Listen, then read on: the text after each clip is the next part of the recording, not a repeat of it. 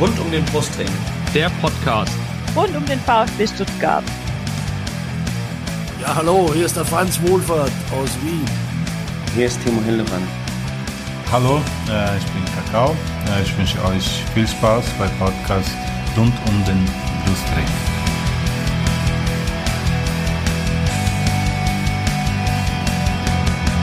Herzlich willkommen zum Podcast rund um den Brustring. Mein Name ist Lennart und dies ist Folge 158 unseres Podcasts. Und ich hoffe, dass ich diesmal nach der Aufnahme keinen Knopf falsch drücke, denn dann hört ihr alle Leute, die hier mit mir in der Leitung sind heute. Erstmal vom rund um den Brustring einmal den Chris. Hallo Chris. Einen wunderschönen guten Tag, Hallöchen. Und auch der Yannick ist diesmal wieder mit dabei. Herr Yannick. Servus, hi. Und es soll heute natürlich gehen um das 0 zu 0 des VfB am vergangenen Sonntagnachmittag beim ersten FC Köln. Und wir haben uns dafür zwei Gäste eingeladen, einen Köln-Fan, einen VfB-Fan. Ich fange der Höflichkeit halber mit dem Köln-Fan an. Es ist Reik, er ist bei Twitter zu finden unter FCHH. Dafür, dazu wird uns bestimmt gleich noch was erzählen, woher das HH kommt. Äh, herzlich willkommen bei uns im Podcast, Reik. Ja, vielen Dank für die Einladung. Ich freue mich hier zu sein. Danke. Und unser zweiter Gast ist VfB-Fan. Ihr kennt sie bei Twitter unter @ginas äh, und im echten Leben heißt sie Gina. Hallo. Hi, freut mich sehr, dass ich hier sein darf. Ja, wir freuen uns auch, dass ihr beide da seid. Und bevor wir gleich über dieses Spiel reden, wollen wir euch ein bisschen kennenlernen. Sagt doch mal kurz ein paar Sätze zu euch, ähm, wer ihr seid und äh, was ihr so macht. Ich würde sagen, Reik, fang mal an. Ja, mache ich gerne. Also das HH kann ich dir ganz leicht beantworten, das hinten mit dran steht. Äh, ich wohne nämlich in Hamburg ähm, und ähm, ich hätte euch eigentlich auch mal mit Moin begrüßen können, hätte es wahrscheinlich gleich gewusst, aber ich dachte, ich, ich halte mich noch ein bisschen inkognito. Ja, mein Name hast du ja schon gesagt, ich bin der Reik, äh, bin 43, komme gebürtig auch aus Norddeutschland, bin mal Anfang der 2000er zum Studium und zum Berufsstart äh, nach Berlin gezogen und wohne jetzt mittlerweile seit oh, zehn Jahren ungefähr in Hamburg FC-Fan bin ich so jetzt bummelig elf, zwölf Jahre etwa. Ähm, mein erstes äh, Spiel im Müngersdorf, da kann ich mich noch dran erinnern, das war der 9.11.2012, ein kaltes, regnerisches 0 zu 0 in der zweiten Liga daheim gegen den MSV Duisburg.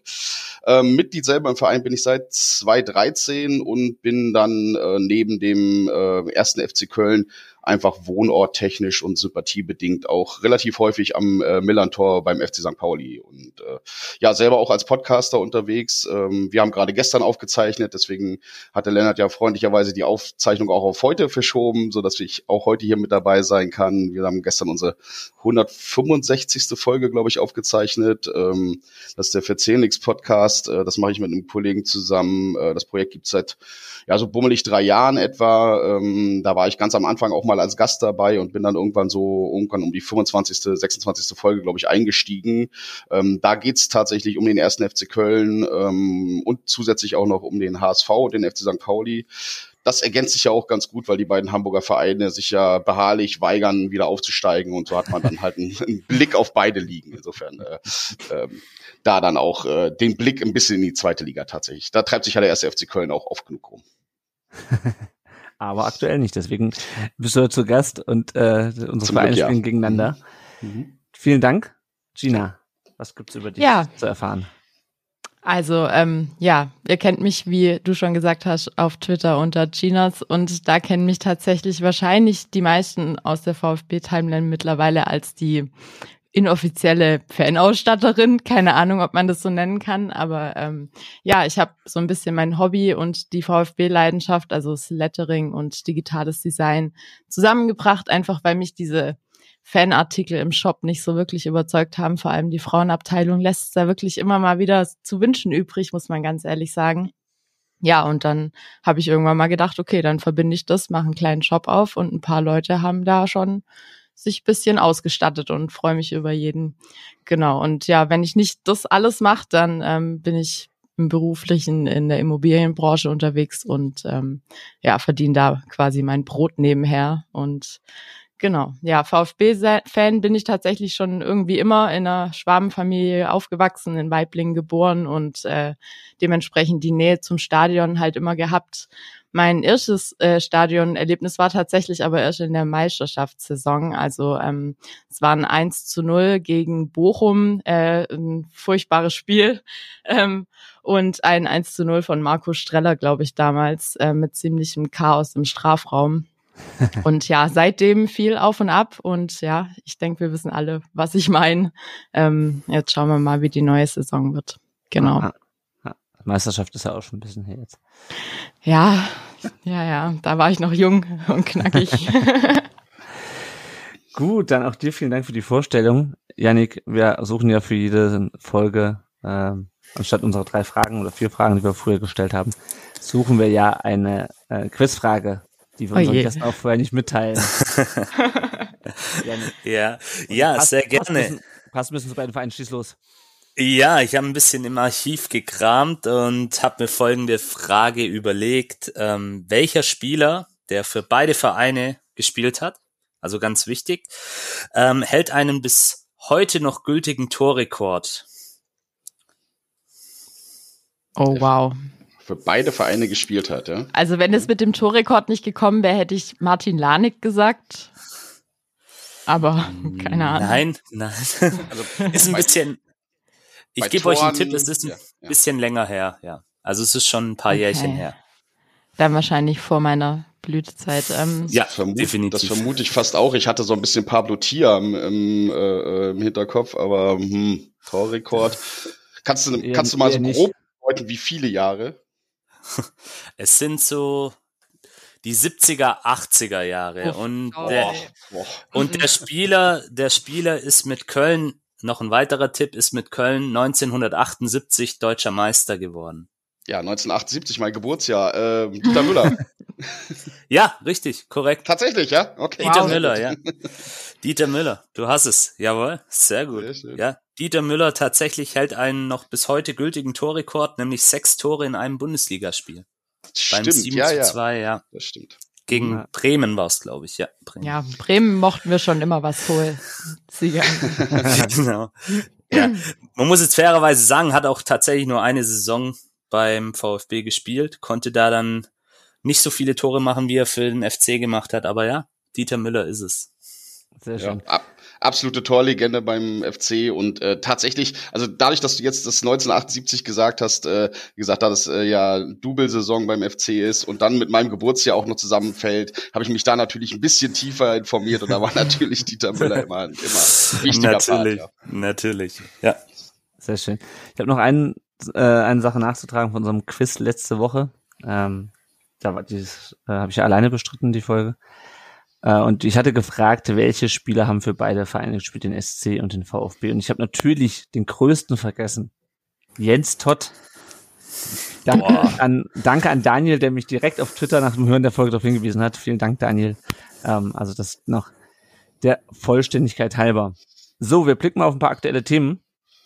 Äh, Chris, am vergangenen Mittwoch hat der VfB 3 zu 0 gegen St. Gallen gewonnen. Tore von Nate, Pfeiffer und Clement. Äh, interessanterweise ist äh, alle drei, können alle drei nicht mehr eingesetzt werden im nächsten Spiel. Der eine ist verletzt, der andere später, der dritte verkauft, dazu kommen wir gleich. Ähm, Julian Kudalla aus der U21 war dabei. Äh, beim FC St. Gallen wurde Leo Münst eingewechselt, der ja dorthin ausgeliehen ist. Und hinterher war Nicolas Nate verletzt. Im Faserriss äh, im rechten Oberschenkel fällt er zwei bis drei Wochen aus. Hast du dir das Spiel auf YouTube angeschaut? Äh, nee, tatsächlich nicht. Ich habe mir die Tore angeschaut, was ich, was ich für mich ausreichend war in dem Fall. Ähm, aber das, was ich so ansonsten mitbekommen habe, muss es recht ordentlich gewesen sein. Ja. Ähm, ist aber halt, es ist super ätzend mit Natai. Also das, ja. das tut mir für den auch echt fürchterlich leid. Es ist äh, jedes Mal, wenn man das Gefühl hat, hey, der könnte jetzt doch irgendwie den Anschluss haben, zack, wieder weg. Dann, ja, komm, komm, jetzt geht er, zack, wieder kaputt. Äh, pff, ja, gut. Für Clement war es wahrscheinlich das Abschiedsspiel. Deswegen ja. Ist auch, finde ich aber auch schade, muss ich sagen, dass der bei uns nicht gezündet hat. Ähm, warum mhm. auch immer. Und Luca Pfeiffer, ja, ich denke, den werden wir jetzt ein bisschen mehr trainieren. Also, ja, das stimmt. ja. Zu Recht übrigens auch mehr trainieren sehen, absolut zu Recht. Ja, ja, da, da kommen wir gleich noch drauf. Ja, Philipp Clement, äh, Gina, der Chris hat schon angesprochen, äh, wechselt nach Kaiserslautern. Mhm. Ich fand's super Transfer für alle Seiten, weil beim VfB hat er sich nicht mehr durchsetzen können. Bei ähm, er suchte einen neuen Verein. Lautern ist, glaube ich, mit einem ähm, erfahrenen Zweitligaspieler gut aufgestellt. Wie siehst du es?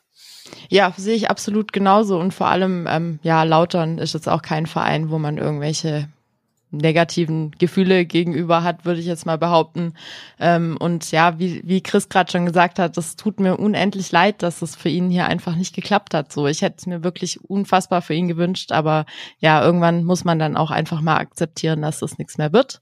Und ähm, ich denke, da ist er in Lautern ganz gut aufgehoben. Siehe Jean Zimmer, der hat ja da dann auch sofort wieder seinen Anschluss gefunden, als er zurückgegangen ist. Und ich denke, das ähm, könnte er auch schaffen und ich würde es ihm auf jeden Fall gönnen. Ja, bin mal gespannt, was die Lauterer da in der Saison auf die Kette kriegen. Äh, es gibt noch eine andere Nachricht, die sich letzte Woche ergeben hat, denn die VfB Frauen haben endlich Trikot- und Ärmelsponsoren. Janik, Jawohl. Ritter, Rittersport kommt auf den Ärmel und die Allianz Lebensversicherung, glaube ich, ähm, kommt auf die äh, Brust der, äh, der, der Trikots. Äh, das sind schon ganz schön namhafte Trikotsponsoren, oder? Definitiv und sieht auch gut aus. Und wie du schon richtig sagst, es sind einfach zwei gestandene Unternehmen und daran sieht man auch, dass dieses ganze Projekt Frauenfußball beim, beim VfB auch so ein Stück weit angenommen wird. Und ich find's toll. Und ja, hier vielleicht dann auch nochmal der Aufruf, geht hin, unterstützt die Mädels, die freuen sich. Ja, absolut. Die haben noch einen schweren Weg vor sich. Aber ich find's cool. Trikots sind ganz, ganz nett anzusehen. Ich denke, da wird auch eins in meine Sammlung wandern auf jeden Fall. Und ja, hat mich sehr gefreut. Auf jeden ja, Fall ein bisschen namhafter ähm, als die Sponsoren bei den FC-Frauen. Das ist äh, irgendeine, irgendeine Schebens, die kenne ich tatsächlich gar nicht. Das ist, glaube ich, irgendeine. Ja, Fuß, ähm, Fußpflege. Fußpflege ist das Und Gesichtspflege ah, und so Masken und so Geschichten. Okay. Passt stereotypisch. Mhm. naja. Ja, aber ich kann es auch nochmal unterschreiben auf jeden Fall. Geht zu den Frauen. Ähm, wir haben es da Gott sei Dank ja bei uns persönlich nicht so weit. Wir fallen zweimal um und sind quasi in Obertürkheim. Und die Tage, an denen wir da waren, haben sich absolut gelohnt. Vor allem das letzte Spiel der letzten Saison mit leider negativem Ausgang. Aber die Stimmung, die war top. Wir haben Wechselgesang angestimmt und alles. Die Wurst war gut. Die Getränke waren kühl. Also kann man absolut machen, wenn man wieder mal so Sportplatz-Feeling haben möchte auch. Sehr gut, sehr gut. Ja, auf jeden Fall der, dem Aufruf schließe ich mich auf jeden Fall an. Äh, zu den Frauen und ihrem äh, Pokalspiel kommen wir auch später noch. Jetzt müssen wir noch über ein aktuelles Thema reden. Das ist immer noch aktuell, denn Stand jetzt 2046 ist, wenn mich mein Handy nicht eines Besseren blätt, äh, beispielsweise Sascha Kalajdzic noch Spieler des VfB Stuttgart. Ich habe schon im hm. Vorgespräch schon gescherzt, ob der irgendwie im, im Ärmelkanal baden gegangen ist. Er hat den Medizincheck absolviert. Also das ist. Hat er? War die denn mhm. auch bestanden? Das ist die Frage. Also, ich weiß nicht, äh, Florian Plettenberg wird vielleicht dem einen oder anderen da draußen auch was sagen, euch sicherlich auch, der äh, Transfer-Update Kaiser von Sky, nenne ich ihn jetzt mal. Und ähm, er hat vorhin gemeldet, ähm, dass eigentlich nur noch die Bestätigung beider Vereine fehlt. Ähm, Sascha Kalajdzic ist gestern Abend dann auch nach London geflogen, um dann in Wolverhampton letztendlich seinen Medizincheck zu absolvieren. Und ich gehe mal davon aus, oder wir können davon ausgehen, dass wir dann morgen letztendlich dann auch die Bestätigung bekommen. Ja. ja. Und dann gibt's auch noch eine Info, sorry, wenn ich dir da reinkritsch, Lennart, habe ich gerade gekriegt über Transfermarkt, dass tatsächlich ähm, Sosa jetzt auch bei Inter als Ersatz gehandelt wird. Und zwar hängt das dann auch ab, weil wohl Robin Gosens, der ja bei Inter unter Vertrag ist, bei Leverkusen wiederum auch im Fokus steht. Also man sieht mal, da wird's noch mal die nächsten zwei Tage heiß werden auf dem Transfermarkt. Das ist, glaube ich, noch einiges an Bewegungen abzusehen. Ja. Also ich, was, was Kalajdzic angeht, äh, kann ich nur aus FC-Sicht äh, oder FC-Fansicht war sagen, dass ich äh, relativ happy war, als ich dann am Samstag erfahren habe, dass er dann am Sonntag nicht dabei sein wird. Ähm, und bei Sosa war doch aber eigentlich Atalanta Bergamo ganz groß in der Verlosung, oder? Ja, tatsächlich, aber irgendwie sind die wohl also sie sind schon liquide, aber ähm, der Präsident gibt irgendwie das Geld nicht frei. Also das ist eine ganz, ganz komische Konstellation dort. Und jetzt kam eben gerade, gut, italienische Medien muss man natürlich auch immer ein bisschen aufpassen, aber jetzt kam scheinbar Inter auch auf den Trichter, dass Borna Sosa vielleicht, wenn Gosens gehen sollte, also daran sieht man ja diese Verkettungen und diese Abhängigkeiten, ähm, dass er da wohl als Ersatzmann dann auch im Gespräch ist. Also müssen wir mal abwarten. Ja, ja, das stimmt. Also wenn ihr das hört, liebe Hörerinnen und Hörer, dann wisst, seid ihr vielleicht schon ein bisschen schlauer, je nachdem, wann ihr das genau. hört, wie lange, wie lange ihr euch Zeit lasst. Ähm, ich glaube, es bringt es auch wenig, auch über ähm, Namen zu diskutieren, die äh, da noch im Raum stehen, die jetzt vielleicht auch schon alle, also quasi alle gefühlt von dieser Liste, die immer wieder kursieren, der, die der VfB der Liste hat, die haben jetzt schon bei anderen Vereinen unterschrieben oder sind auf dem Weg dorthin. Ähm, das macht, glaube ich, wenig Sinn. Ähm, was mich nur ärgert an der Geschichte ist wirklich, dass das jetzt mit äh, Kalajdzic hinten raus so knapp wird. Also, weil ich meine, wir haben jetzt den 30.8., in zwei Tagen schließt das Transferfenster. Ähm, und ähm, gut, so ist das auch noch nicht weg. Über Gleitsche sprechen wir gleich noch. Ähm, aber meiner Meinung nach, Gina, und ich weiß nicht, wie du siehst, müssen wir mindestens einen von beiden noch mit einem weiteren Transfer ersetzen. Ja, absolut. Und ähm, ich habe es heute auch, glaube ich, schon mal auf Twitter gelesen und da stimme ich auch absolut zu, dass ja eigentlich, ähm, ich würde jetzt mal behaupten, der Kalajdzic-Abgang sicherer ist als der von Sosa. Ähm, und aber auf der Position von Sosa noch nicht wirklich viel so zu hören ist, wer da kommen könnte. Also das finde ich so ein bisschen schwierig noch. Mir, ich muss ganz ehrlich sagen, und äh, das hat die Christiane letzte Woche ja auch schon gesagt, so ich hänge nicht mehr an den Spielern und es werden immer welche kommen und gehen. Aber jetzt ist dann auch mal einfach gut und jetzt kann dann mal der Kaletisch-Wechsel auch vollzogen werden und ver veröffentlicht werden und dann ist auch gut. Aber ja, wie gesagt, ich würde mir einfach ähm, ja, hätte tatsächlich gedacht, dass auch mal ein bisschen mehr Spekulationen bezüglich einem Sosa-Ersatz eben aufkommen würden. Aber ja, bisher hört man da, glaube ich, noch relativ wenig.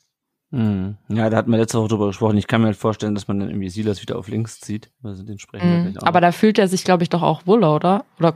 Auf der Außenbahn Pff, eigentlich, ja. eigentlich schon, ich weiß es nicht. Aber dann bräuchte man mhm, halt vorne jemanden, vorne jemanden, vor allem ja. Schalke.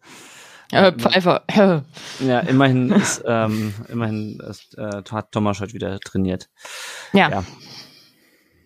Gibt es noch jemanden, der etwas zu dieser ganzen Thematik sagen will? Chris, was fällt dir ein zu, zu Sascha Kreitisch und Bonner Sosa? äh, also äh, zu Bonner Sosa, das haben wir ja vor ein paar Wochen auch schon, oder haben wir ja eigentlich wöchentlich das Thema. Äh, ich glaube, wie gesagt, dass der ähm, nicht wechseln muss auf Biegen und Brechen, sondern wirklich, wenn es logisch ist, auch das, was da durch die Presse geht, ich meine, es geht viel durch die Presse, kann man auch äh, viel, vieles zu immer sagen, aber Sosa ist ein Fall für sich. Ähm, Kalajdzic, äh, da habe ich vielleicht tatsächlich eine andere Meinung wie der manch andere, weil wenn der von sich aus nicht sagt, aber wenn er von sich aus sagt, hey, ich bin mit dem Kopf nicht ganz bei der Sache, ist mir das wirklich tatsächlich auch lieber, äh, wie mhm. dass da einer rumrennt wie Falschgeld auf dem Platz oder der dann mhm. irgendwie schon äh, immer zurückzieht, weil er auf jeden Fall sich nicht verletzen möchte. Und man weiß um die verletzten Historie von, von Kalajdzic und deswegen kann ich es dem Kerl auch noch nicht mal übel nehmen, dass er sagt, hey, ich gehe nach England, da kriege ich Dreifache, weil ja. wie lang macht sein Körper wirklich mit? Und in der mhm. Zeit, die muss der wirklich maximal ausnutzen, dass der bis 34, 35 spielt, sorry, glaube ich wirklich nicht, weil der geht vorher irgendwo kaputt. So, ich hoffe es nicht. Ich wünsche ihm das aller, allerbeste. Äh, ich denke auch, dass er nach wie vor, dass er eigentlich ein echt super netter äh, Typ ist, der allerdings ein bisschen scheiße beraten war jetzt einfach hinten raus. Ähm, deswegen, wenn, für ihn ergibt es Sinn, das zu machen. Ähm, ich fand's stark, was äh, Mislint hat gesagt hat mit, hey, passt auf, so und so waren die Absprachen, wir halten uns daran, ihr dann hoffentlich irgendwie auch. Ähm, das hat nochmal ein ganz anderes Licht, denke ich, auf die ganze Sache gebracht, mhm. auch weil es einfach dieses, äh, ihr könnt, ihr könnt eigentlich machen, was ihr wollt, wir halten uns da dran und fertig. Ähm, und das finde ich als, als Position richtig gut, weil äh, er damit auch glaubwürdig gegenüber dem restlichen Kader bleibt. Und ja, wie gesagt, mir wird die Art, mir werden die Interviews mit Sascha Kalajdzic sehr fehlen, weil das war immer mhm. wieder, kann sich kaum, glaube ich, einer rausnehmen, der sagt, nee, war, war schon witzig oder war, war auch schon ehrlich. Ähm, aber ja, Spieler kommen und gehen. Es ist so und es ist das Geschäft und wir müssen es akzeptieren. Der VfB ist nicht mehr wie der VfB noch vor 10, 15 Jahren mit, wow, und wir winken mit dem großen Geld oder wir winken mit dem großen Stadion und alle kommen sie angeflogen und was weiß ich was. Ähm, das hat uns ziemlich in den fast Ruin getrieben. Jetzt ist die Situation einfach eine andere, die muss man annehmen. Spieler kommen und gehen. Wenn man sieht, für wie viel sie Kalajdzic geholt haben und für wie viel er jetzt wechselt, ey, alles richtig gemacht. Ja, Diamantauge Masterclass. Ja, ja. ja. Gut, dann schauen wir mal, bevor wir uns jetzt hier noch wirklich in Spekulationen verlieren, wie die nächsten zwei Tage verlaufen. Und ich glaube, dann können wir nächste Woche nochmal ein Resümee dieser Transferperiode ziehen. Ist halt ein Rattenrennen irgendwo, ne? Bis zum Ende. Ja. Man muss, man muss, man darf nicht derjenige sein, der am Ende ohne den Spieler dasteht. Das ist in dem Transferfenster immer das Gleiche. Ja, naja, und je länger man, äh, je später der eigene Spieler wechselt, desto knapper wird's. Also ich bin mal gespannt, was da, was da jetzt noch passiert. Gut. Ähm, ich würde sagen, das waren alle aktuellen Themen. Wie gesagt, die Transfergeschichte ist schon was eigenes. Da kann man auch, glaube ich, stundenlang tele drüber telefonieren, genau. Stundenlang drüber reden. Ähm, wir blicken gleich mal auf das 0 zu 0 des VfB in Köln, aber vorher noch ein kleiner Werbeblock. Denn wenn ihr wollt, könnt ihr uns auf Patreon oder auch per PayPal finanziell unterstützen. Bei Patreon, da gibt es einen kleinen monatlichen Beitrag. Äh, wer neu einsteigt bei uns, der kriegt ein kleines Starterpaket vom Erik zugeschickt und äh, ihr kriegt eine Belohnung je nach Unterstützung. Wir haben das lange sträflich vernachlässigt. Aber wer uns auf dem Timo Hildebrand Level, nämlich mit 5 Dollar pro Monat unterstützt, der wird in jeder Folge genannt. Und deshalb fangen wir jetzt an, wieder dem Marc jede Folge zu danken, der, der unterstützt, mit, unterstützt uns mit fünf Dollar im Monat. Äh, und dann gibt's äh, Leute, die unterstützen uns mit zwei Dollar im Monat. Äh, und die werden wir immer mal wieder im Wechsel nennen. Heute danken wir dem Jakob für seine zwei Euro Unterstützung. Ähm, und ihr könnt uns natürlich auch über PayPal unterstützen, ohne monatliche äh, Verpflichtungen. Schickt uns einfach einen Betrag, äh, eure Höhe, also äh, der Höhe eures Wunsches, so ähm, und ja, Janik, wofür setzen wir denn den Kram eigentlich ein, das Geld? Was machen wir damit? ja, zum Beispiel, um unser Equipment aufzufrischen. Ich hatte jetzt heute vor der Aufnahme auch das ein oder andere technische Problem. Deswegen, ähm, wir nehmen das nicht, um irgendwie in Urlaub zu fahren, sondern euch dann auch letztendlich immer diesen Content rund um den Brustring bieten zu können in Form des Podcastes und natürlich auch, um weiterhin die Homepage zu pflegen etc. pp. Genau. Alles, was ihr dazu wissen wollt, findet ihr auf rund um den Brustring.de slash support. Und jetzt blicken wir auf das 0 zu 0 des VfB in Köln und nehmen damit auch den Reich wieder ein bisschen rein. Erstmal zur Aufstellung. Ähm, Chris Kalajdzic hatten wir schon drüber gesprochen, ähm, dass er auf eigenen Wunsch nicht im Kader stand. Dafür rückte Pfeiffer rein. Logische Nachfolge in dem Fall, oder? Äh, ja gut, du hast Luca Pfeiffer als äh, Herausforderer geholt. Jetzt hat er die Chance gehabt. Ähm, ich denke, er ist allerdings relativ blass geblieben und dann plötzlich rot gewesen. also. Sehr ja. schön. Ja, weiß-rot sind ja auch unsere Farben. Ja, ja, richtig, richtig, richtig. Muss er doch nicht so wörtlich nehmen. Ja, also. Ah, ich, ich denke einfach, das, das war eine scheiß dumme Aktion. Er kommt einfach viel zu spät, kann da auch nicht mehr zurückziehen. Dann ähm, unnötig ja, ja. Was will man machen? Ganz ehrlich, was will man jetzt noch machen? Er hat sich dafür im Nachgang entschuldigt, hat auch gesagt, er hofft, dass dem Spieler, dem Kölner Spieler gut geht. Äh, ja, das, jeder, der mal irgendwie professionell sowas gemacht hat, ich glaube, es gibt kaum jemanden, dem sowas noch nicht irgendwie groß passiert ist, der dann nicht mehr irgendwie mal irgendwo zu spät kam oder irgendeinem Training irgendwann zu spät kam. Deswegen, ja, ähm, super scheiße gelaufen, dass dem VfB natürlich jetzt die Lizenz entzogen werden sollte, ist vollkommen klar. wegen, wegen der Holzerei und was sich was. Sehe seh ich auch so. Also der DFB sollte da unbedingt ermitteln. Äh, nee, war, es ist einfach, einfach saublöd gewesen. Gut, dann ähm, ja, schauen wir mal auf das Spiel. Äh, der, v, v, der, der VfB ist relativ intensiv ins Spiel gestartet, so ein bisschen wie im letzten Spiel gegen Köln. Janik, haben wir die, äh, unsere Lektion aus den letzten Spielen gelernt? In dem Punkt sicherlich ja. Also ich hoffe es mal. Zumindest hat es den Anschein gemacht. Sie haben gut losgelegt. Ich hatte allerdings auch den Eindruck, die Kölner waren ein bisschen müde. Lag vielleicht auch daran, dass sie dann noch am Mittwoch äh, international unterwegs waren und da auch ein entsprechendes intensives Spiel hatten, dass sie zwar souverän gewonnen haben, aber auf mich haben die Kölner nicht ganz wach gewirkt in den ersten Minuten. Der VfB hat es dann auch gut genutzt für sich. Ich fand die Spielanlage so gerade die erste Viertelstunde gesehen richtig, richtig gut. Aber es hat halt wieder dieses letzte bisschen Konsequenz, Effizienz gefehlt. Und das ist halt ein Thema, das müssen sie unbedingt auch nochmal ja, lernen, beziehungsweise vielleicht da noch mal in den nächsten Trainingseinheiten in sich gehen und ja, dann auch das letztendlich in Tore ummünzen. Mhm. Ja, Reik, wie war denn das? Waren eure Jungs müde noch ein bisschen von dem Europapokalspiel gegen Fair war am Donnerstagabend? Genau, ich wollte den Janik auch gerade mal kurz kurz berichtigen. Wir waren nicht Mittwochabend äh, international Donnerstag unterwegs, sondern Donnerstag. Ich kann mich auch noch sehr gut erinnern, weil ich Freitag noch einen ordentlichen Schädel hatte nach der Feier. Ähm, insofern, äh, äh, ja, war auf jeden Fall Donnerstag. Na, es waren jetzt, war jetzt die zweite englische Woche hintereinander, weil ja am Donnerstag das Rückspiel war und wir in der Woche davor das Hinspiel hatten. Ähm, auch das Spiel letztes Wochenende äh, bei der SGE war auch recht intensiv, würde ich mal sagen. Ähm, auf mich hat's auch so gewirkt. Gerade in den ersten 15 bis 25 Minuten wart ihr ganz klar am Drücker und da sind wir überhaupt nicht rausgekommen. Da wirkte es auch irgendwie müde und unkonzentriert. Ich hatte aber eher das Gefühl, dass das gar nicht eine körperliche Thematik war, sondern dass die Leute eher, die Spieler eher mental so ein bisschen ausgelaugt gewirkt haben, weil das war natürlich Donnerstag auch ein großer Erfolg, den man sich in der letzten Saison eher spielt und dann am Donnerstag im Rückspiel dort in äh, Ungarn dann auch gesichert hat. Ähm, das kann man, das kann ich sogar ein Stück weit nachvollziehen, wenn du dann so ein Höhepunktsmomentum hast und äh, weißt, okay, jetzt hast du dir mit dem Erfolg dort in Ungarn äh, mindestens mal sechs weitere internationale Spiele gesichert ähm, und der Support da in Ungarn von unseren Leuten, die da waren, der war ja auch riesengroß und die haben sicherlich auch ordentlich noch ein bisschen gefeiert. Und ich glaube auch die Statistiken geben es eigentlich nicht so wirklich her, dass das ein körperliches Thema war, ja, weil ich hatte mal so auf die Laufleistung äh, geschaut.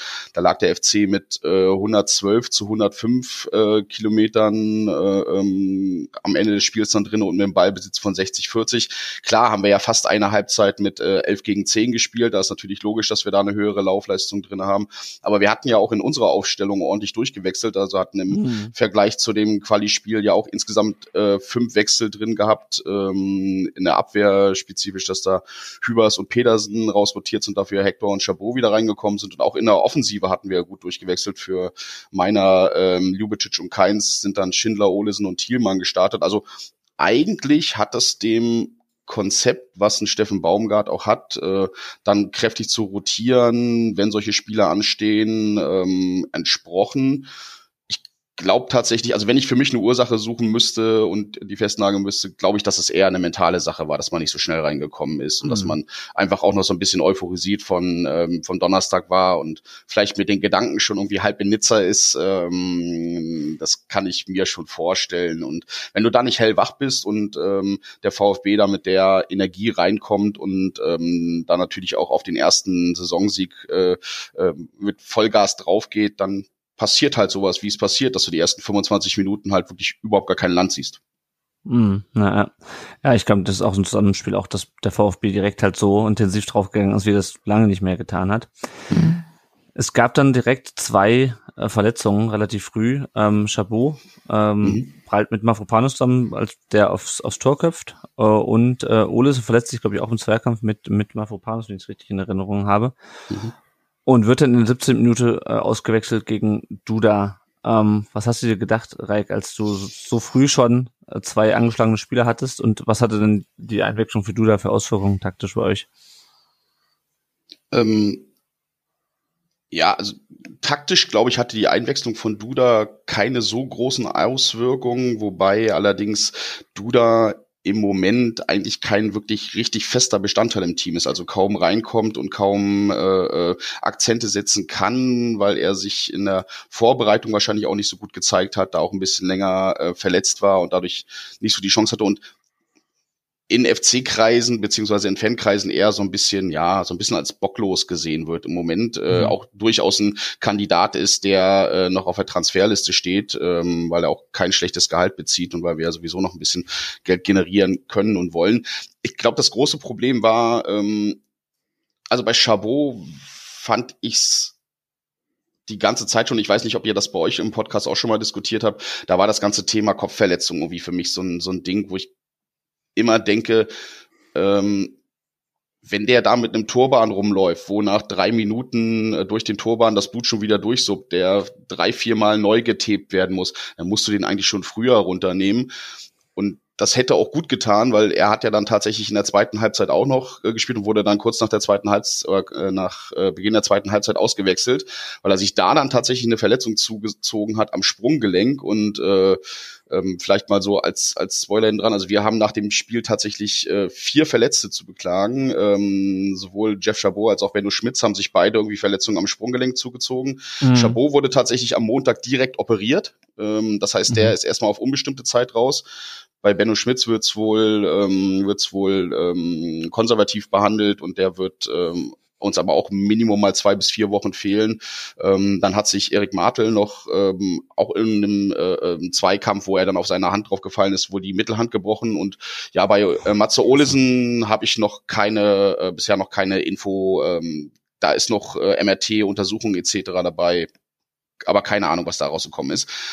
Aber um den Kreis zu deiner Frage zu schließen, ähm, rein taktisch hat das gar nicht so viel gemacht. Ich glaube aber, es hat ähm, durch diese beiden erzwungenen Wechsel hat es halt einfach das Problem gehabt, dass ähm, Baumgart, glaube ich, einen anderen Plan hatte. Ich glaube, er hatte den Plan, Minimum mal bis zur 60., 65. Minute durchzuspielen und äh, äh, da da dann zu wechseln und dann frische Kräfte reinzubringen. Und das wurde natürlich so ein bisschen durcheinander gebracht. Äh, da musste man natürlich irgendwie in dem internen Plan so ein bisschen umstellen. Das heißt, du musstest mehr reagieren als agieren. Und das ist natürlich immer für einen Trainer als Heimteam, wenn du, ähm, wenn du da, wenn du da aktiv unterwegs sein willst, ist es halt immer ein bisschen schwierig.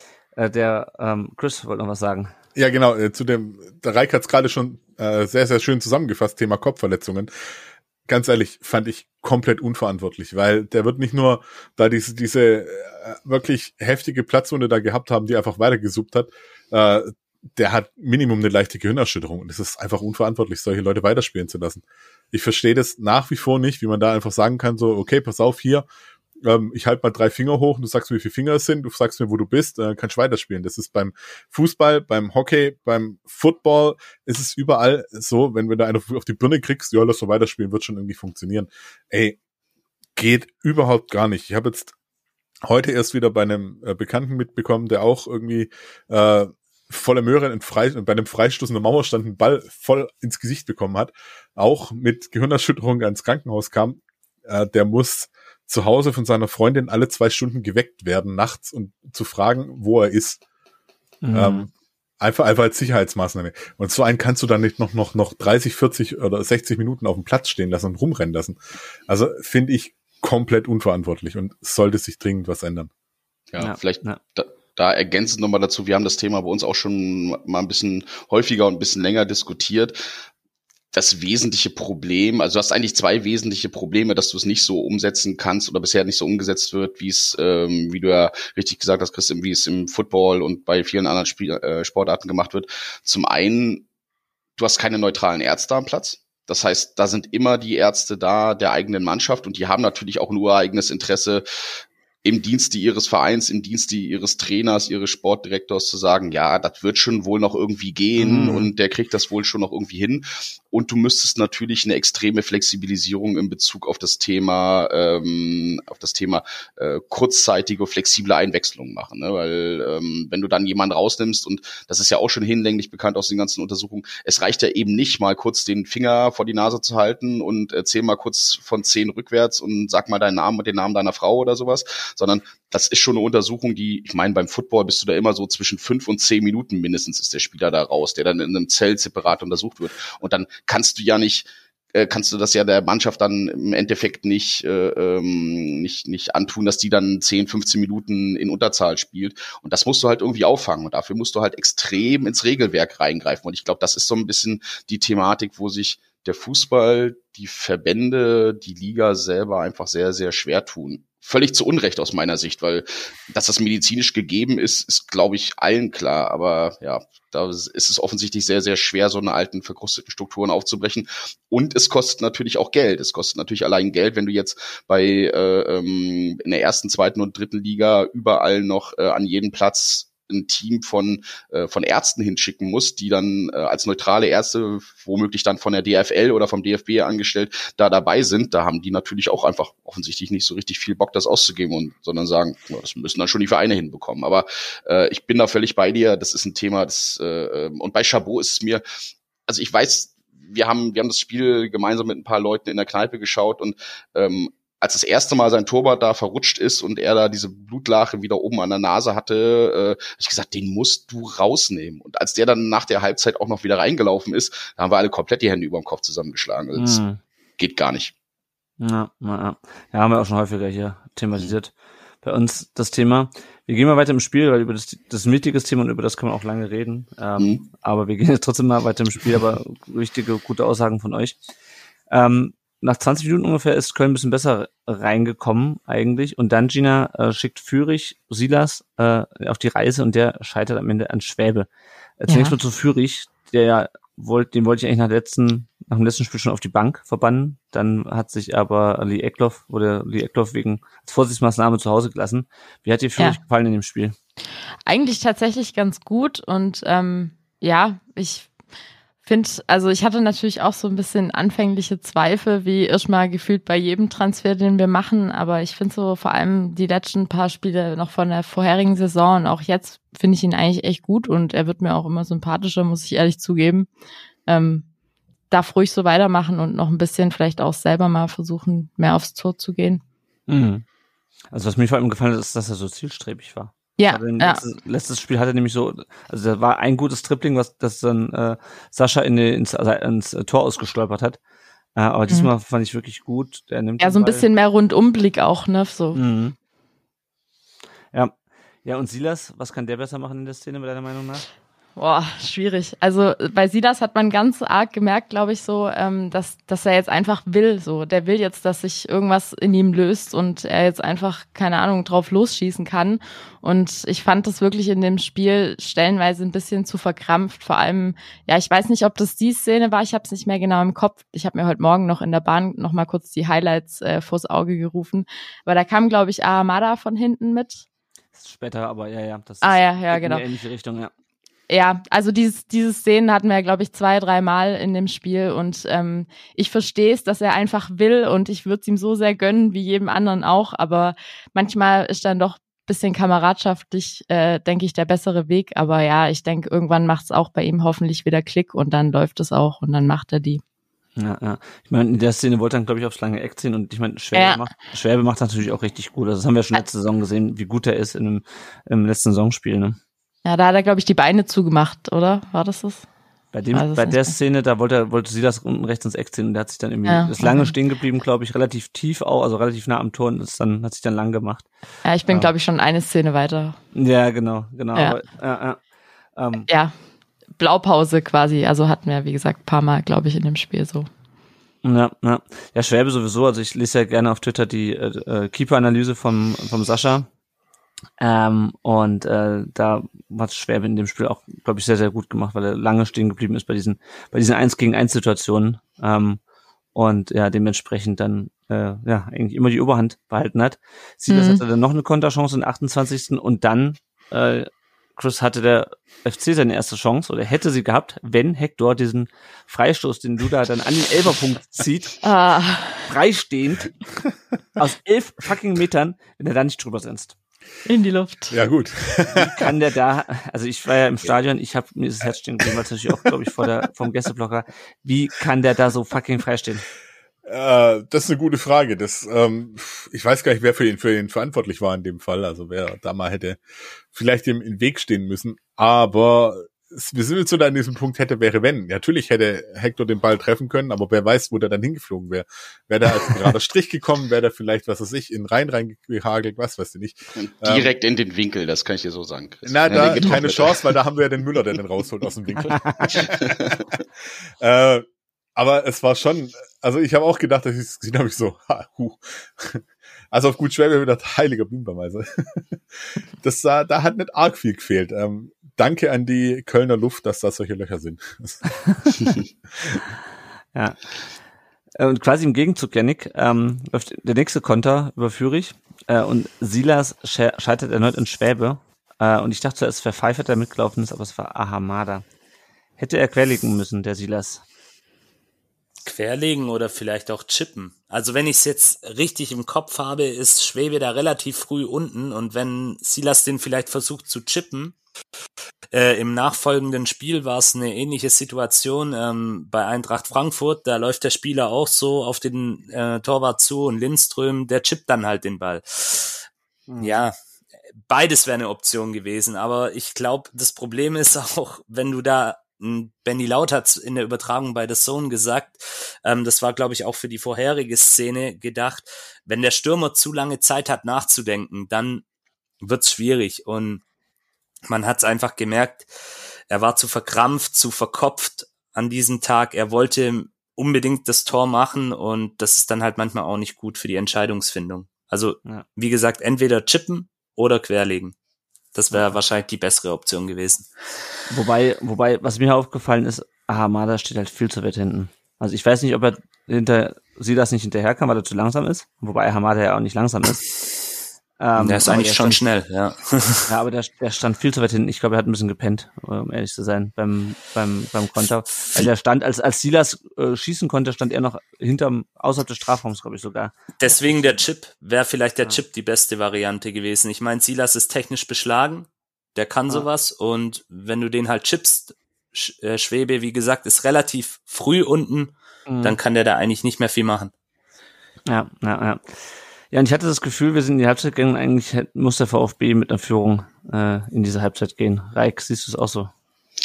Ja, erstmal möchte ich eine Lanze für Silas brechen, weil äh, er hat das natürlich äh, mit Marvin Schwebe dann auch mit einem sehr, sehr gut aufgelegten Torwart an dem Tag mhm. zu tun. Und ich kann mich auch tatsächlich dran erinnern, weil ich in der letzten Saison am 34. Spieltag auch bei euch zu Gast in Stuttgart war und da hat ja äh, Marvin Schwebe ein ähnliches Mörderspiel hingelegt, inklusive gehaltenem Elfmetern und quasi alles rausgefischt, ähm, was irgendwie da war. Ja, offensichtlich ist der VfB Stuttgart sein neuer Lieblingsgegner, zumindest was die Saves angeht, so ähnlich wie mit ähm, wie mit einem Jan Sommer und Bayern München. Der hat sich da ja auch offensichtlich sehr sehr gut drauf eingegruft. ähm, in letzter Konsequenz gebe ich dir aber recht, nach der ersten Halbzeit muss der VfB Stuttgart Minimum mit einem führen, eigentlich sogar mit zweien, weil diese beiden Chancen das sind 100 Prozenter, die Dinger musst du machen, gerade als äh, Stürmer. Ähm, bei der zweiten Szene war ja tatsächlich auch noch ein Mitgelaufener dabei. Ich kann mich auch noch an eine Szene erinnern, wo, ähm, wo ich glaube auch Silas auf Führig in die Mitte legt und ähm, der dann von hinten irgendwie weggespitzelt wird. Ich glaube, das war auch in der ersten äh, Halbzeit dann noch. Also da hattet ihr einfach massives Übergewicht, was die Chancen anging. Und wir hatten, ja klar, dieses eine ähm, Ding von Hector, was ihr schon angesprochen habt. Und dann gab es ja von Chabot noch kurz vor der Halbzeit einen ja. Kopfball, den, glaube ich, Mavopanos noch von der Linie dann runterkratzt.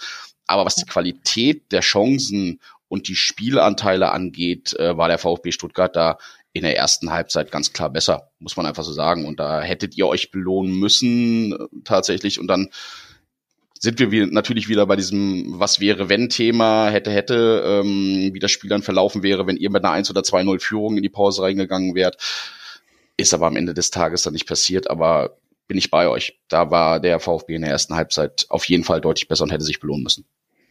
Ja, ja, es hat mich auch, also diese Chancenverwertung, die hat mich auch wahnsinnig gemacht, ohne jetzt sie das die große Schuld zuzuschieben. Aber, also ich meine, wir betreiben einen riesen Aufwand und gehen halt wieder mit 0 zu 0 ähm, in die Pause, wo du eigentlich denkst, du, yes, du, wir haben seit Dezember 21 nicht mehr auswärts gewonnen, mach doch einfach die Dinger rein.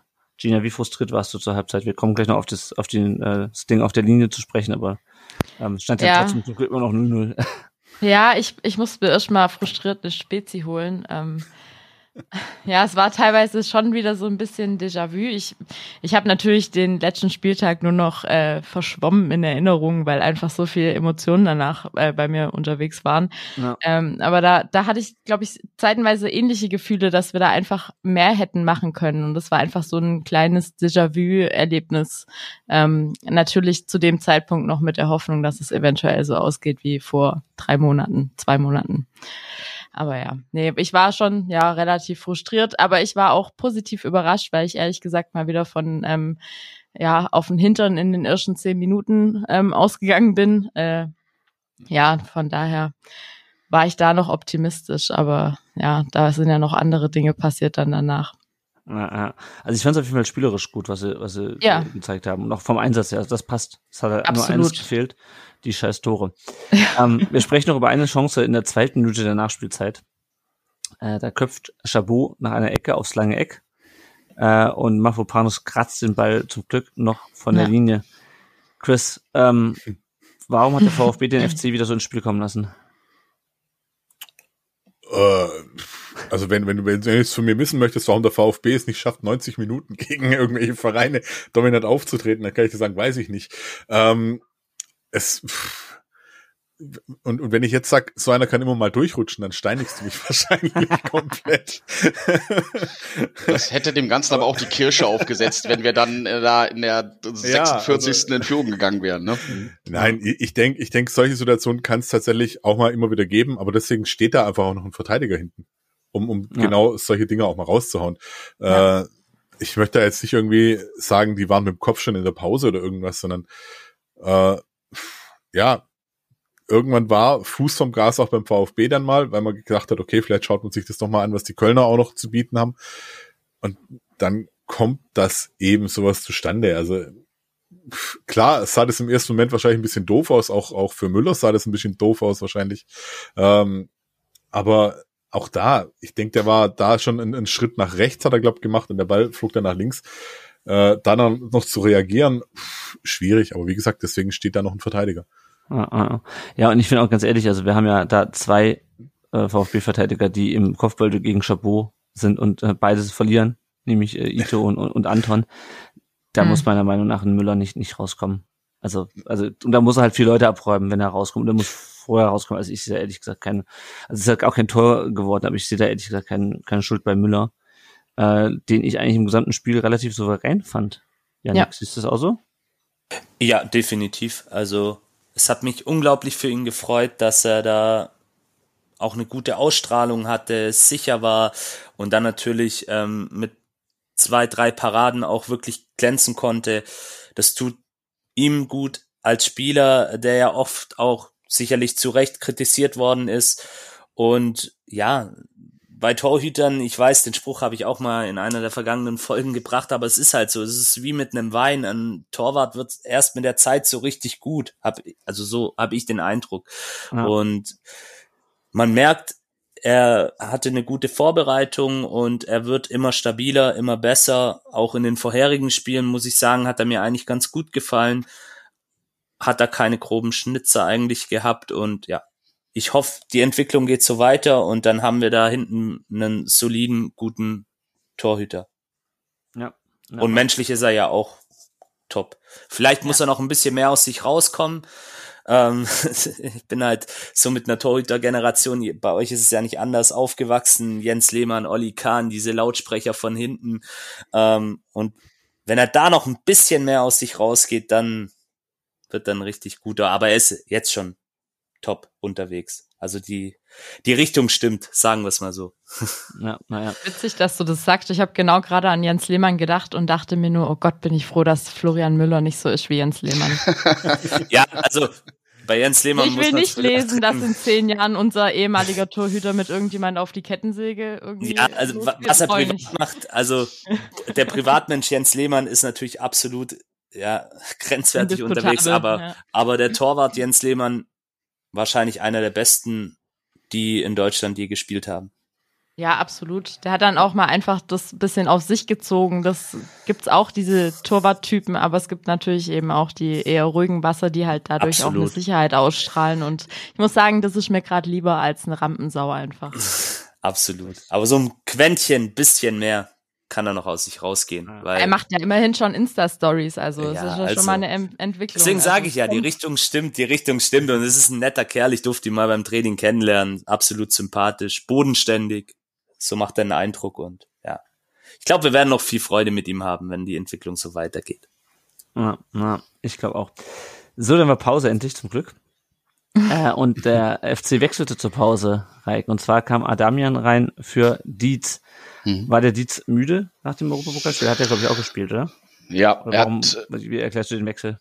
genau, er hat komplett gespielt, äh, letzte Woche ähm, Donnerstag dann bei Ferva. Ähm, ich glaube, es war zum einen das Thema, ähm, dass, dass Dietz da wahrscheinlich auch ein bisschen schwere Beine hatte, wobei der Junge ist erst 24, der sollte das noch gut abkönnen.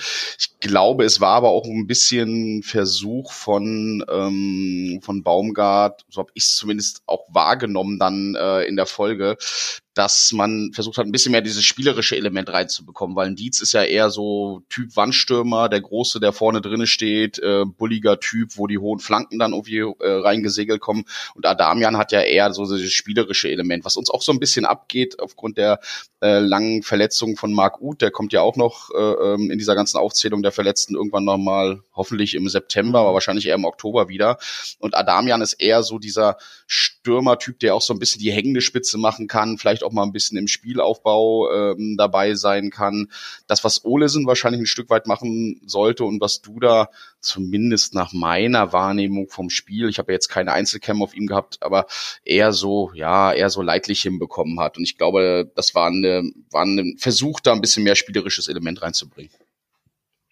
Alles klar, ja, dann schauen wir mal, wie das lief in der zweiten Halbzeit. Der VfB kam relativ gut aus der Pause äh, mit äh, einem ähm, eine Chance von Silas nach einem sehr schönen Pass von Ahamada, den er nicht mehr so richtig dann aufs Tor kriegt.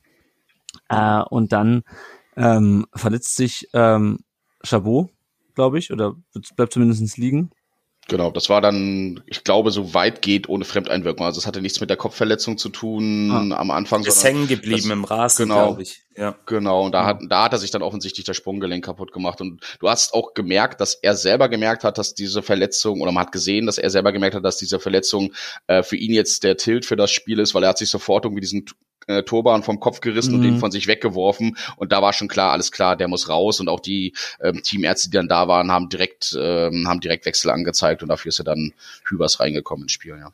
Ja, genau. Über den reden wir gleich auch noch.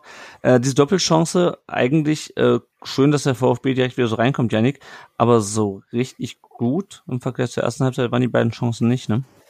Ja, es hat für mich so ein bisschen verkrampfter gewirkt. Eben vielleicht auch aus dem Grund, dass so viele Chancen in der ersten Halbzeit nicht genutzt worden sind. Das macht ja auch was mit dir, wenn du merkst, oh Gott, Schwebe hat einen Sahnetag, wir mhm. kommen einfach nicht vorbei. Und da sind wir einfach vielleicht auch noch nicht gefestigt genug, um mit so einer Situation umzugehen. Das ist ja auch das, was ich, was ich immer meine, wenn ich sage, die Spielanlage an sich, die Ansätze, das stimmt, das ist alles gut, das ist schön anzusehen, da ist ein Matchplan dahinter und man merkt, sie sind da jetzt auch schon ein bisschen besser geworden im Vergleich zur letzten Saison, was natürlich auch damit zusammenhängt, dass alle so weit fit sind. Aber gerade an diesen zwei Szenen hat man einfach gemerkt, sie sind verkrampft und ja, man muss auch sagen, die Kölner waren dann auch etwas wacher ähm, und haben das auch teilweise dann auch, wie ich finde, recht gut wegverteidigt. Haben uns dann auch clever zugestellt und ja, als dann die Chabot-Verletzung war, war dann auch nochmal kurz ein Durchatmen und ja, dann ja. kam die Pfeifer-Aktion irgendwann. Genau, zu der kommen wir gleich. Was mir noch im Stadion aufgefallen ist, äh, nachdem Chabot da liegen blieb, lief das Spiel weiter. Ähm, Köln hatte den Ball, dann hatte der VfB den Ball und da regten sich natürlich alle Kölner auf, dass der VfB den Ball nicht rausspielt. Gina, hätten wir den Ball rausspielen sollen an der Stelle oder siehst du es äh, anders? Ja, ich versuche mich gerade noch mal dran zu erinnern, an welcher Stelle er liegen geblieben ist. War das auf Höhe von, von einem Mittel? Das war das in der äh, weiter hinten, oder? Schon auch in unserer Hälfte. In, äh, unserer Hälfte, in, in unserer genau. Hälfte, ja. Ja, genau. Ja, schwierig. Ich meine, es waren halt unsere schnellen Jungs vorne mit dabei, ne? Man hat es vielleicht auch einfach ein bisschen drauf angelegt und gedacht, ah ja, komm, wenn der Schiri das jetzt für massiv hält, dann wird er das schon abpfeifen und einfach mal auf gut Glück losgerannt und dann ist halt wahrscheinlich kein Pfiff gekommen und ja.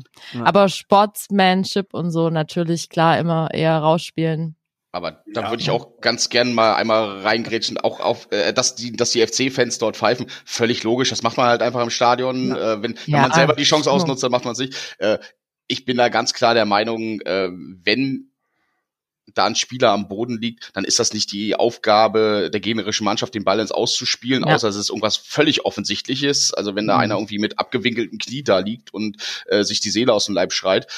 Aber ansonsten ist der Schiedsrichter dafür zuständig, das äh, ja. festzulegen, ob das eine Verletzung ist, die eine Spielunterbrechung äh, ähm, dann bedingt oder nicht. Also, das finde ich immer ein bisschen mit diesem Sportsmanship um die Ecke kommen, um, um den anderen dann den schwarzen Peter zuzudrücken. Nee, du musst als Mannschaft trotzdem agieren und du musst trotzdem verteidigen, auch wenn einer deiner Spieler ausfällt ist doch das, ob der jetzt zu einer Behandlungspause draußen außerhalb des Feldes ist oder auf dem Feld liegt, spielt für mich da im Endeffekt keine Rolle, wenn es jetzt keine wirklich dramatische Aktion ist. Also wenn da einer mit einem sprudelnden Bluterguss rumliegt, fair enough, aber dann muss es der Schiri auch sehen und dann muss er auch unterbrechen.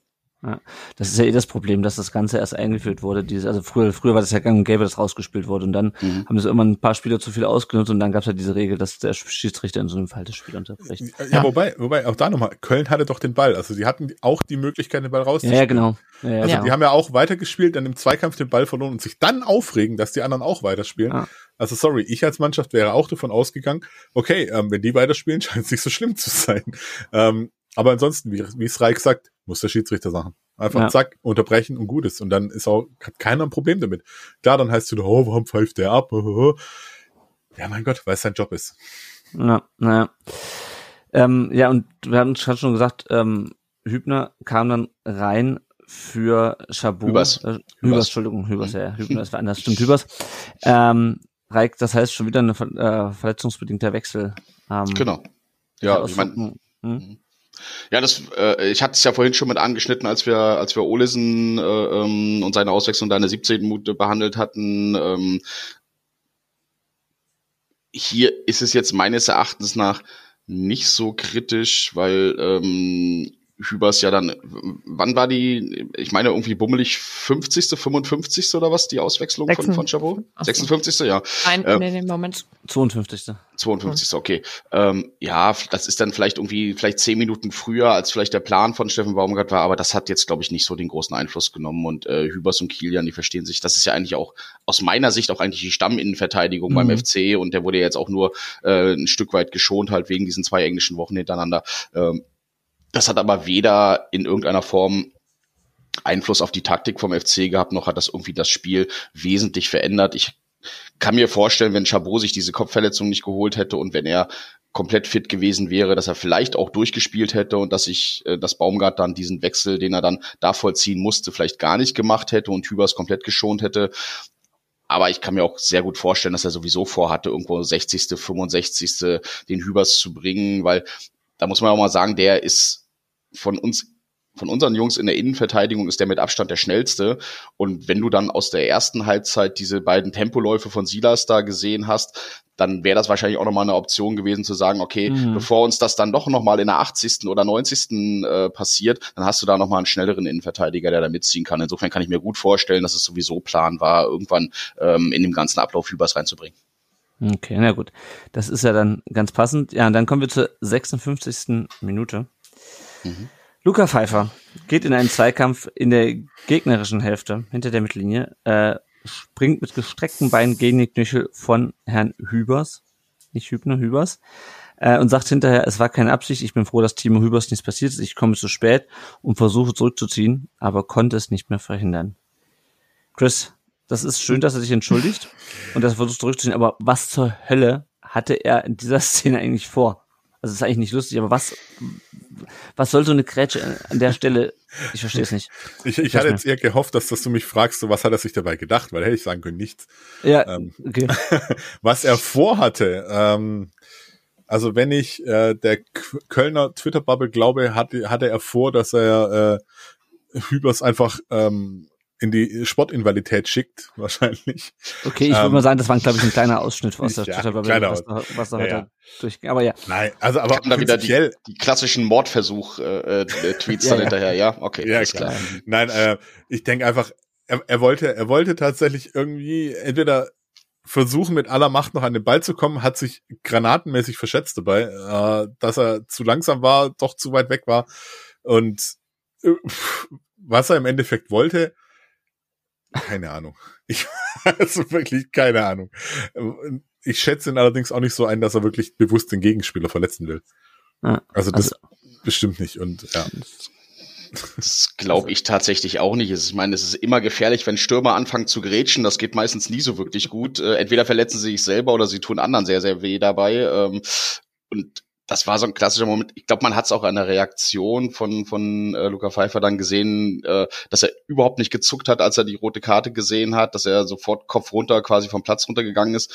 Ich glaube, was die was äh, von der FC-Fan-Bubble, was ich so mitbekommen habe, was die Leute eher irritiert hat und so ein bisschen äh, ähm, ja hat hat äh, äh, ähm, eskalieren lassen, war, dass sich, ähm, dass sich euer Trainer Pellegrino Matarazzo relativ lautstark wohl am, am Rand über diese rote Karte beschwert hat. Äh, und das fand ich tatsächlich auch eher schwierig nachvollziehbar, weil das ist ja wenn ich das auf dem Schirm habe, relativ dicht vor der Stuttgarter Bank passiert und ja. war, glaube ich, auch relativ eindeutig. Also es hat ja niemand wirklich gezuckt und keiner hat irgendwie drüber äh, gemault. Und ich meine, dafür hat er dann auch die erste gelbe Karte bekommen, ne?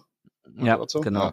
Ja. Das war, ich glaube, das war so ein bisschen das Thema, was, was so, was, was so ein bisschen Öl ins Feuer gegossen hat, weil die Reaktion von Luca Pfeiffer kann es nicht gewesen sein, dass es ein dummes Foul war und dass es völlig äh, sinnbefreit war, vor allen Dingen auch an der Stelle. Das war ja nicht mal eine Notbremse oder irgendwas, sondern dass es da einfach total blöd war. Ich glaube, das kann jeder nachvollziehen. Ähm, zum Glück hat es dann Hübers nicht auch noch erwischt. da mache ich natürlich mhm. drei Kreuze, weil dann hätten wir jetzt gar keine Innenverteidigung mehr oder nur noch einen etatmäßigen Innenverteidiger. Ähm, aber ich bin da auch dabei. Ich würde ihm dann niemals im Leben unterstellen, dass er da äh, ähm, mit Absicht so reingegangen ist oder gar eine Verletzung äh, ähm, willentlich äh, herbeiführen wollte. Kann ich mir nicht vorstellen. Ich glaube tatsächlich eher, dass das, dass die, dass eure Trainerreaktion da eher so ein bisschen das Thema war, was da äh, Öl in das, in die, in die Diskussion mit der FC-Bubble gegossen hat. Hm, hm. Ja, ich weiß auch nicht, ehrlich gesagt nicht, warum sich, also außer dass es halt irgendwie aus dem Affekt heraus war. Ähm, ähm, aber das finde ich vielleicht, ja, vielleicht für, einen also Trainer, für, für einen Trainer auch nicht unbedingt so angemessen. Wobei, ähm, was, ich da, was ich da vielleicht sagen möchte, ist, äh, ich glaube im ersten Moment, ich weiß nicht, inwieweit Mazzarazzo ihn wirklich hat da schon anfliegen sehen, aber wenn, wenn er, wenn er schon mit dem Blick woanders hin war und sieht es dann irgendwie nur so halbmäßig, und er sieht halt, er kommt von der Seite und nicht von hinten, äh, ich, ich weiß es auch nicht, also dass es sich da so aufgeregt ja, hat. Vielleicht war doch einfach, ja, vielleicht war es auch einfach brutale Anspannung, die da schon mal raus musste. Äh, also ich finde es auch un unnötig. Ich meine, selbst wenn er nicht hingeguckt hat, wird er wahrscheinlich den Schrei von Hübers gehört haben. Ich habe ihn ja. nicht gehört, aber ich war auch im, im Gästeblock. Äh, aber der wird mit Sicherheit einen Schrei losgelassen haben bei dem Tritt. Ähm, ja, also ich kann es mir auch vorstellen, dass es sich an der an der Reaktion von Matarazzo entzündete. Ähm, ja, dann nochmal, darf ich noch mal einer ganz ja, kurz nennen, weil, weil du gerade Gästeblock sagst, das möchte ich auch einfach nochmal an der Stelle mit sagen, weil ich das von ein paar Leuten gespiegelt bekommen habe. Ich war leider ja nicht im Stadion, äh, aber wenn du jetzt gerade sagst, du warst im Gästeblock, äh, da auch nochmal äh, großen Shoutout. Also ihr habt da ordentlich Alarm gemacht und äh, das mögen wir ja in Köln gerne auch. Das ist äh, ordentlich laut ist im Stadion. Unsere, äh, unsere Leute sind da ja auch immer äh, sehr, sehr stimmungsvoll, aber ähm, da guten Respekt an, an ähm, die Leute, die da waren, dann natürlich auch inklusive dir, da habt ihr gut Alarm gemacht. Das äh, hat Spaß gemacht. Vielen Dank. Ja, da wäre ich so, so, sowieso noch später drauf gekommen. Aber, Achso, ja, okay. sorry, wollte ich dir nicht wegnehmen vorher. Nö, alles gut, alles gut. Ja, es waren, es waren 4000 Leute da und mhm. dieser Wechselgesang mit dem Oberrang links auf der auf der ähm, Gegentribüne war das dann, glaube ich. Das ist schon ganz geil in Köln. Ich fahre gerne dahin. Äh, aber kommen wir später noch zu. Ähm, erstmal zu Pfeiffer, der ist es drei Spiele lang gesperrt, wurde, glaube ich, gestern bekannt. Gina, verdient. Mhm. Drei Spiele. Ja, ich meine, ich bin nicht das Sportgericht äh, und auch nicht die DFL. Äh, ich bin da ein bisschen äh, ja beeinflusst, weil ich natürlich VfB-Fan bin und hätte gesagt, ein bis zwei hätten auch gereicht, aber ich bin, wie gesagt, absolut nicht in der Lage, das in irgendeiner Form zu beurteilen. Die werden mhm. schon wissen, was sie da gemacht haben. Vielleicht sieht das auch einfach so als einen sehr, sehr frühen Aufwachversuch äh, und dass er sich sowas jetzt einfach in Zukunft spart, auf gut Deutsch gesagt, ähm, brauchen wir hier einfach nicht. Ähm, ich ich würde ihm auch da jetzt keine irgendwie Boshaftigkeit unterstellen oder so, oder dass es bei ihm an der Tagesordnung ist. Aber ja, wir brauchen das eigentlich gerade einfach nicht. Wir machen uns ja schon immer gerne das Leben selber schwer, aber ja, er wird, denke ich, jetzt die drei Spiele dann, die er da von der Tribüne aussieht oder auch von zu Hause aus, dann sich, denke ich, seine Gedanken dazu machen und hofft, dass entsprechend dann Leistung in den Spielen danach kommt. Weil ich glaube, bis dahin hat man ja nicht so viel von ihm auch gesehen in dem Spiel. Mhm. Fand ich auch nicht. Also Silas war natürlich der wesentlich präsentere ja, Stürmer. Klar. Ich finde aber, er hat, also was ich, ich habe es natürlich nicht, nicht nochmal komplett im Fernsehen angeschaut oder im, im Real Life, aber was ich gut fand, ist, dass er relativ viele Bälle festgemacht hat mit seiner Füße. Also es gab so eine Szene, wo er sich wirklich gut durchgesetzt hat. Ähm, mhm. Einfach weil er so groß gewachsen ist. Ja. Ähm, aber ja, ich meine, es war, man muss auch ganz ehrlich sagen, es war ja sein, sein Bundesliga-Debüt, sein, sein Start-F-Debüt, nicht sein Bundesliga-Debüt, oder, ja. aber sein Start-F-Debüt ist natürlich mit denkbar unglücklichem ähm, Ausgang. Kann er aber, sich ja mal mit Ahamada unterhalten, der weiß, glaube ich, wovon er redet. Ja, ja, ja. Und der hat sich ja auch gut entwickelt. Ich meine, der hat jetzt die letzten Spiele, fand ich, echt gut gemacht. Also Pfeiffer kann sich da ein Beispiel, denke ich, dran nehmen an ihm. Ja, ich denke auch.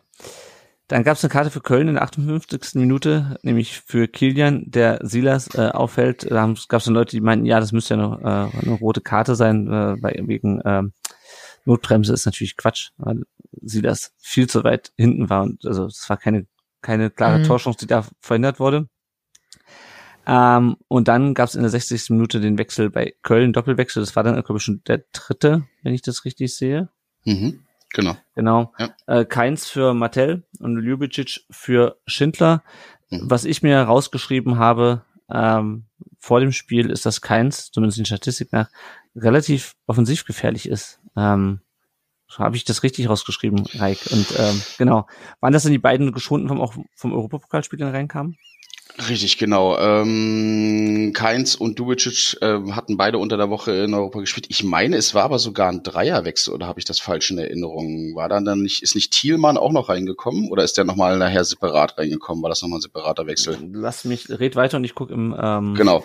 Also grundsätzlich, grundsätzlich ähm, ist ähm, gerade jetzt in dieser Saison, um mal vielleicht mit Ljubicic anzufangen, der ist momentan eigentlich der, der bei uns äh, Marc Ute ersetzt, also quasi die Zehnerposition spielt mhm. und äh, das macht er wirklich sehr, sehr gut. Absoluter Transferschnapper, den haben wir ja von Rapid äh, ablösefrei letztes Jahr geholt äh, und hat sich Bombe entwickelt, also ein absoluter Glücksgriff. Und ähm, Flo Keins, ähm, sind ja beide Österreicher, ist ja von, äh, ähm, war ja äh, von, äh, den haben wir von Werder geholt. Ähm, hat ein bisschen Startschwierigkeiten gehabt, aber gerade letzte Saison und auch schon in dieser Saison absolute Flankenmaschine auf der äh, mhm. äh, linken Außenbahn. Äh, und das war natürlich im letzten Jahr äh, mit einem Abnehmer äh, Toni Modesta in der Mitte drinne. Äh, ich glaube, wir waren die gesamte letzte Saison waren wir äh, war es immer äh, erster FC Köln versus äh, äh, äh, Philipp Kostic, wer die meisten Flanken geschlagen hat pro Spiel. Mhm. Ähm, und da ist es ja von allen Seiten reingeregnet und da hat ähm, Flo Kleins äh, ähm, ganz, ganz großen Anteil drin gehabt. Ähm, der Steffen Baumgart hatte das in der Pressekonferenz, glaube ich, danach nochmal dargestellt, dass er Flo Keins am Anfang rausgelassen hat, weil er im Kopf eher so ein bisschen äh, äh, ähm, kaputt war und äh, dass es gar nicht mal ein körperliches Thema war. Aber wenn du ähm, einen, einen Erik Martell, der eher, äh, sag ich mal, eher derjenige ist, der, der so die Sechserposition spielt, ähm, rausnimmst, dafür Lubicic springst, dann ist das ein offensiver Move. Und mhm. ähm, Schindler ist zwar auch einer, der eher ein bisschen offensiver orientiert ist, aber da ist auch keins nochmal die deutlich offensivere Version davon. Also das war, glaube ich, schon sehr, sehr deutlich eine Reaktion auf die rote Karte, auf die Überzahl und auf äh, diese Möglichkeit, äh, Mensch, Stuttgart hat uns zwar hier ganz schön unter Druck gesetzt, aber jetzt haben wir die Möglichkeit, äh, mit ein bisschen mehr Offensivpower das Ding zu unseren Gunsten zu drehen. Mhm. Ja, schauen wir mal, wie das dann äh, weiterging. Zunächst mal wechselte auch der VfB. Äh, zwar kam Perea rein für Fürich und Karasau für Sosa. Über Fürich haben wir schon gesprochen. Janik, was meinst du, warum er Sosa rausgenommen hat?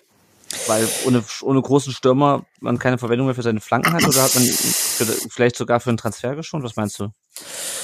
Ja, also zunächst einmal fand ich jetzt ähm, Sosa in dem Spiel nicht ganz so gut, wie man sonst von ihm gewohnt ist. Er hat ja auch keinen einzigen Zweikampf gewonnen, habe ich vorhin tatsächlich nochmal nachgelesen. Mhm. Also er ist da nicht wirklich reingekommen. Er hat ein, zweimal ganz ordentlich geflankt, aber sonst war das eigentlich für seine Verhältnisse ziemlich mau. Natürlich auch bei ihm die Thematik mit der Transfergeschichte und dass er auf gepackten Koffern sitzt das macht was mit einem Spieler und sicherlich war das auch ein Faktor in den Überlegungen. Ähm, kein großer Stürmer mehr. Ich glaube, auch einen Sosa kannst du ohne großen Stürmer gut verwenden mhm. im Spiel, weil er immer aufgrund seiner Fähigkeiten ähm, wichtig sein kann und mittlerweile eigentlich ja auch defensiv gut mitarbeitet, was ja früher immer so ein bisschen in seiner Anfangszeit das Problem war. Deswegen, also ich glaube schon, dass es einfach die Tagesform war von ihm, die da mhm. den letztendlich ähm, der Grund dann auch war oder ja, was anderes. Ich überlege gerade, kann ich mir eigentlich nicht vorstellen, weil er war einfach mhm. nicht gut an dem Tag, muss man so sagen. So. Ja. Ich hatte mich eigentlich gefragt, warum äh, euer Trainer Führig runtergenommen hat. War da irgendwas Verletzungstechnisches? Weil ich meine, der hat die beiden Riesenchancen von von äh, ähm, Silas in der ersten Halbzeit vorbereitet. Ich habe ja auch immer mal so ein Auge auf äh, Führig gehabt, weil der ja auch mal ähm, in der Jugend und auch mal für zwei Spiele beim FC ja war und dann, glaube ich, über Dortmund nach Paderborn gegangen ist und ihr habt ihn dann aus Paderborn, glaube ich, geholt, ne? Tatsächlich. Genau, also ja. da hatte ich auch immer noch mal so ein Auge drauf, da hatte ich immer noch mal die Hoffnung, dass er sich vielleicht bei uns auch durchsetzen können, äh, kann, aber da war er, glaube ich, noch ein bisschen jung und dann hat er es tatsächlich bei Paderborn gepackt. Warum, warum wurde er rausgenommen? Hatte das irgendeinen taktischen Hintergrund? Das habe ich auch nicht so richtig, zumindest im Spielfluss nicht verstanden. Ich glaube, das war vor allem eine Reaktion auf den, ähm, äh, auf den Platzverweis. Platzverweis. Ja, Okay. war- Ja gut, klar, dass man da ein bisschen defensiver stellt äh, oder, oder umstellt zumindest irgendwo. Ja. Okay. Mhm. Ja, weil du, glaube ich, du stellst halt Pereira, Pereira dann auf links äh, für Sosa. Dann musst du die beiden Wechsel zusammen sehen, machst dann mit Karasor die Mitte ein bisschen zu ähm, Mhm. und irgendwann musst du dann halt für, für Pereira ähm, äh, auch opfern sozusagen. Und dann hast du nimmst du halt Führig runter und versuchst, glaube ich, ein bisschen mehr wirklich nur noch über Konter zu kommen. Ähm, und Pereira ist natürlich ein bisschen, bisschen schneller unterwegs ähm, und auch ein bisschen offensiver als Führig. ist Das mit dem so- Dreierwechsel, ja. Das mit dem Mhm. Dreierwechsel beim FC war übrigens Blödsinn. Thielmann hat von Anfang an gespielt. Äh, Das Ja. hatte ich, ich hatte es in der, als Wechsel äh, zu der, zu der Aufstellung am Donnerstag drinne gehabt, aber Thielmann hat ja von Anfang an gespielt, ja. Sorry. Ja, ja. Der VfB stand in Unterzahl relativ stabil und hat trotzdem aber Akzente weiter nach vorne setzen können. Äh, ich war relativ überrascht davon. Ging es dir auch so, dass der VfB, dass äh, der FC dann in Überzahl doch noch so viele Chancen zugelassen hat oder so viele Angriffe? Ja, genau, vor allem, weil ich ja, ähm, wir kommen ja, glaube ich, nachher nochmal auf Schalke zu sprechen, weil ich da ja auch noch so ein bisschen das, äh, äh, als euer neue, als euer nächsten Gegner, ähm, weil ich da ja auch so ein bisschen das Spiel gegen Schalke vor Augen hatte, wie da quasi diese Überzahl dann extrem dazu geführt hat, dass das Spiel zu unseren Gunsten gekippt ist. Und ich hatte hier tatsächlich auch die Hoffnung, gerade dann mit den offensiven Wechseln von, ähm, von Keins und von Ljubicic, hatte ich mir da tatsächlich erhofft, dass wir da noch mehr das Heft in die Hand nehmen können. Aber auch da ist es dann in der zweiten Halbzeit uns nicht so wirklich gelungen, äh, massiven Druck aufzubauen. Ich glaube, wir waren ein bisschen präsenter, aber wir waren dann trotzdem in der, in der Abwehr und auch gerade, ich glaube, wir haben, wir haben viele Probleme gehabt, dass, äh, dass wir frühzeitig Bälle verloren haben und da haben eure Mhm. schnellen Spieler dann auch äh, schnell dort irgendwie reingestochen und konnten das dann halt auch ausnutzen. Und dann waren halt auch mal Standardsituationen dabei. Ich kann mich irgendwie an einen Mavropanos-Schuss noch erinnern, äh, der dann auch noch abgefälscht ist, wo dann auch Schwebe nochmal das ein oder andere Mal uns da gut im Spiel gehalten hat. Aber ich hätte das tatsächlich äh, mehr in die Richtung erwartet, dass wir da mehr Druck aufbauen können. Aber da sind wir wieder bei der Ausgangsfrage, ne? Müde im Kopf. Mhm. Mhm. Es gab da noch eine Szene mit äh, Schmitz gegen Mafropanos im Kölner Strafraum. Chris, da wurde natürlich von der VfB-Bubble auch wieder heftig Elfer gefordert, weil wir werden ja sowieso jedes Spiel verpfiffen. ähm, wie siehst du es? Wie hast du die Szene beobachtet? ja gut, ich meine, ähm, ich glaube, wenn du den Elfmeter gibst, gibt's eine Überprüfung und dann ist auch wieder so eine 50-50 Sache. Wenn du ihn nicht gibst, wie es passiert ist, ist es auch völlig in Ordnung. Äh, ja, also ich hätte ihn wahrscheinlich auch nicht gegeben. ich kann es ehrlich sagen. Also wenn ich, wenn ich Schiedsrichter gewesen wäre, hätte ich auch gesagt, so, nee, das reicht mir auch nicht so ganz. Äh, und dadurch, dass er auch kein Einspruch von außen kam, weil der heilige Videoassistent ja nicht eingegriffen hat, ähm, ja, dass sich Matarazzo dann wieder aufregt. ja, ich glaube, dem, das mit Matarazzo hing dann mit dem Einwurf zusammen, kann das sein? Ja, genau. Naja. Das war, aber, aber ja, also gut, der, der war komplett unter Feuer. Ja. Ja, Ja, ja. Wobei ich ganz ehrlich sagen muss, ich verstehe diese Karten für, für das Staff nicht, also für Trainer, Co-Trainer, Sportdirektor, wer da halt so auf der Bank rumspringt. Also Liebe Grüße an unseren Schiedsrichter von Donnerstag, der Steffen Baumgart irgendwie in der 92. glaube ich in einem Zug mit der linken Hand die gelbe und mit der rechten Hand die gelb-rote gegeben hat, wegen einer einzigen äh, Thematik und äh, da darf jetzt Steffen Baumgart in Nizza auch von der Tribüne aus zuschauen. Also für mich artet das so ein bisschen zum Machtspielchen aus. Ja. Auf der einen Seite habe ich Genau zwar das. Kann ich das zwar sehen und, und auch wahrnehmen, dass man da so ein paar Leute einbremsen muss. Da auch nochmal liebe Grüße an einen Herrn Reuter in Augsburg. Der ist ja auch wie ein Ruppelstielchen immer am Rand unterwegs. ähm, das finde ich ja auch okay, dass ein Schiedsrichter da diese, diese Möglichkeit hat. Aber im Moment habe ich so ein bisschen das Gefühl, dass das sehr inflationär eingesetzt wird. Ja, vor allem das mit den Karten. Ich meine, ganz ehrlich, wenn es zu doof wird, dann schick ihn halt raus. Aber diese erst noch eine Mhm. gelbe Karte und dann so. Und ich meine, Materazzo hat da irgendwie, als dieser Einwurf nicht für uns geführt wurde, der hat halt gegen die Bande getreten oder sowas. Irgendwie so. Dafür, also ich meine, Lass das ihn doch. Meine Ja, Güte, dann tut da keinem weh, ne? Also pff. aber, aber ist nicht, ist nicht der, der, der Schiedsrichter, ist ja nicht vom Kölner Strafraum, von irgendeinem Strafraum dann sogar einmal quer über den Platz gerannt, nur um dann nochmal die, die gelbe Karte zu geben, die zweite. Ich und weiß nicht. Also ich, ich finde diese Platzverweise für Trainer ein bisschen, bisschen, ein bisschen albern. Come on, hey. Wie der Reich schon sagte, irgendwie so ein bisschen Machtspiel halt. Ne? Also ich meine, ja. Osmos ist jetzt eh nicht mein größter Lieblingsschiedsrichter, obwohl ich fand, er hat nicht schlecht gepfiffen dieses Spiel, aber oh, hab ich auch gedacht, ja komm. Naja, ähm, Materazzo hatte aber immerhin noch den Einfluss äh, auf die Bank, äh, insofern, als dass äh, noch ein Wechsel stattfand. er hat ja telefoniert, hat man ja gesehen, neben äh, Jürgen Dispan, dem, dem äh, darf ich euch da mal eine Frage stellen ja. in die Runde rein? Eine regeltechnische Frage. Äh, also ich hatte in Erinnerung, dass wenn ein Trainer mit Rot auf die oder Rot oder Gelb-Rot auf die Tribüne geschickt wird, dass er eigentlich überhaupt gar keinen Kontakt mehr zu seiner Bank haben darf. Weil ich habe das auch in dem, ähm, ich habe das auch danach in der PK vom Spiel gesehen, da hat dann äh, äh, hat Materazzo das ja auch noch frank und frei erzählt, irgendwie gesagt, ja, ja, ich habe dann telefoniert und dann habe ich auch mal was runtergerufen und dann habe ich mir die Co-Trainer mal hingeholt. Ich hatte das mal so in Erinnerung, dass man, wenn man tatsächlich runtergestellt wird, dass man auch am Spiel nicht teilnehmen darf und auch da nicht irgendwelche Anweisungen geben darf. Ist das irgendwann mal verändert worden oder habe ich das nur falsch auf dem Schirm gehabt? Ähm, also ich glaube, das war, ich weiß, glaube ehrlich gesagt, das war nie so, weil ich weiß noch, als Felix Magath okay. mal gesperrt war und bei Hertha, war es bei Hertha, irgendwo dann auf der Baustelle in so einem kleinen Container saß oder in irgendeiner Kabine, ich habe dieses Bild noch vor Augen, und irgend, irgendwo war der Trainer, hat irgendwie, wurde irgendwie gesperrt wegen irgendwas also nicht während des Spiels, sondern irgendwie, weil er halt auf der PK irgendwas gesagt hat und dann gesperrt wurde und dann saß der aber in so einem, in so einem Kapuff, in so einem Baustellencontainer. Ich weiß nicht, welches Stadion das war. Ich glaube, das war bei Eintracht Frankfurt, Willi Entenmann damals, oder? Kann ja. das sein? Das ist also so ich, ewig tausend Jahre her oder so, ja. ja. Ich weiß es nicht. Ich, es ist auch, glaube ich, unrealistisch, weil im Zweifelsfall sitzt er da und schreibt halt SMS, weißt du, oder SMS, WhatsApp oder whatever.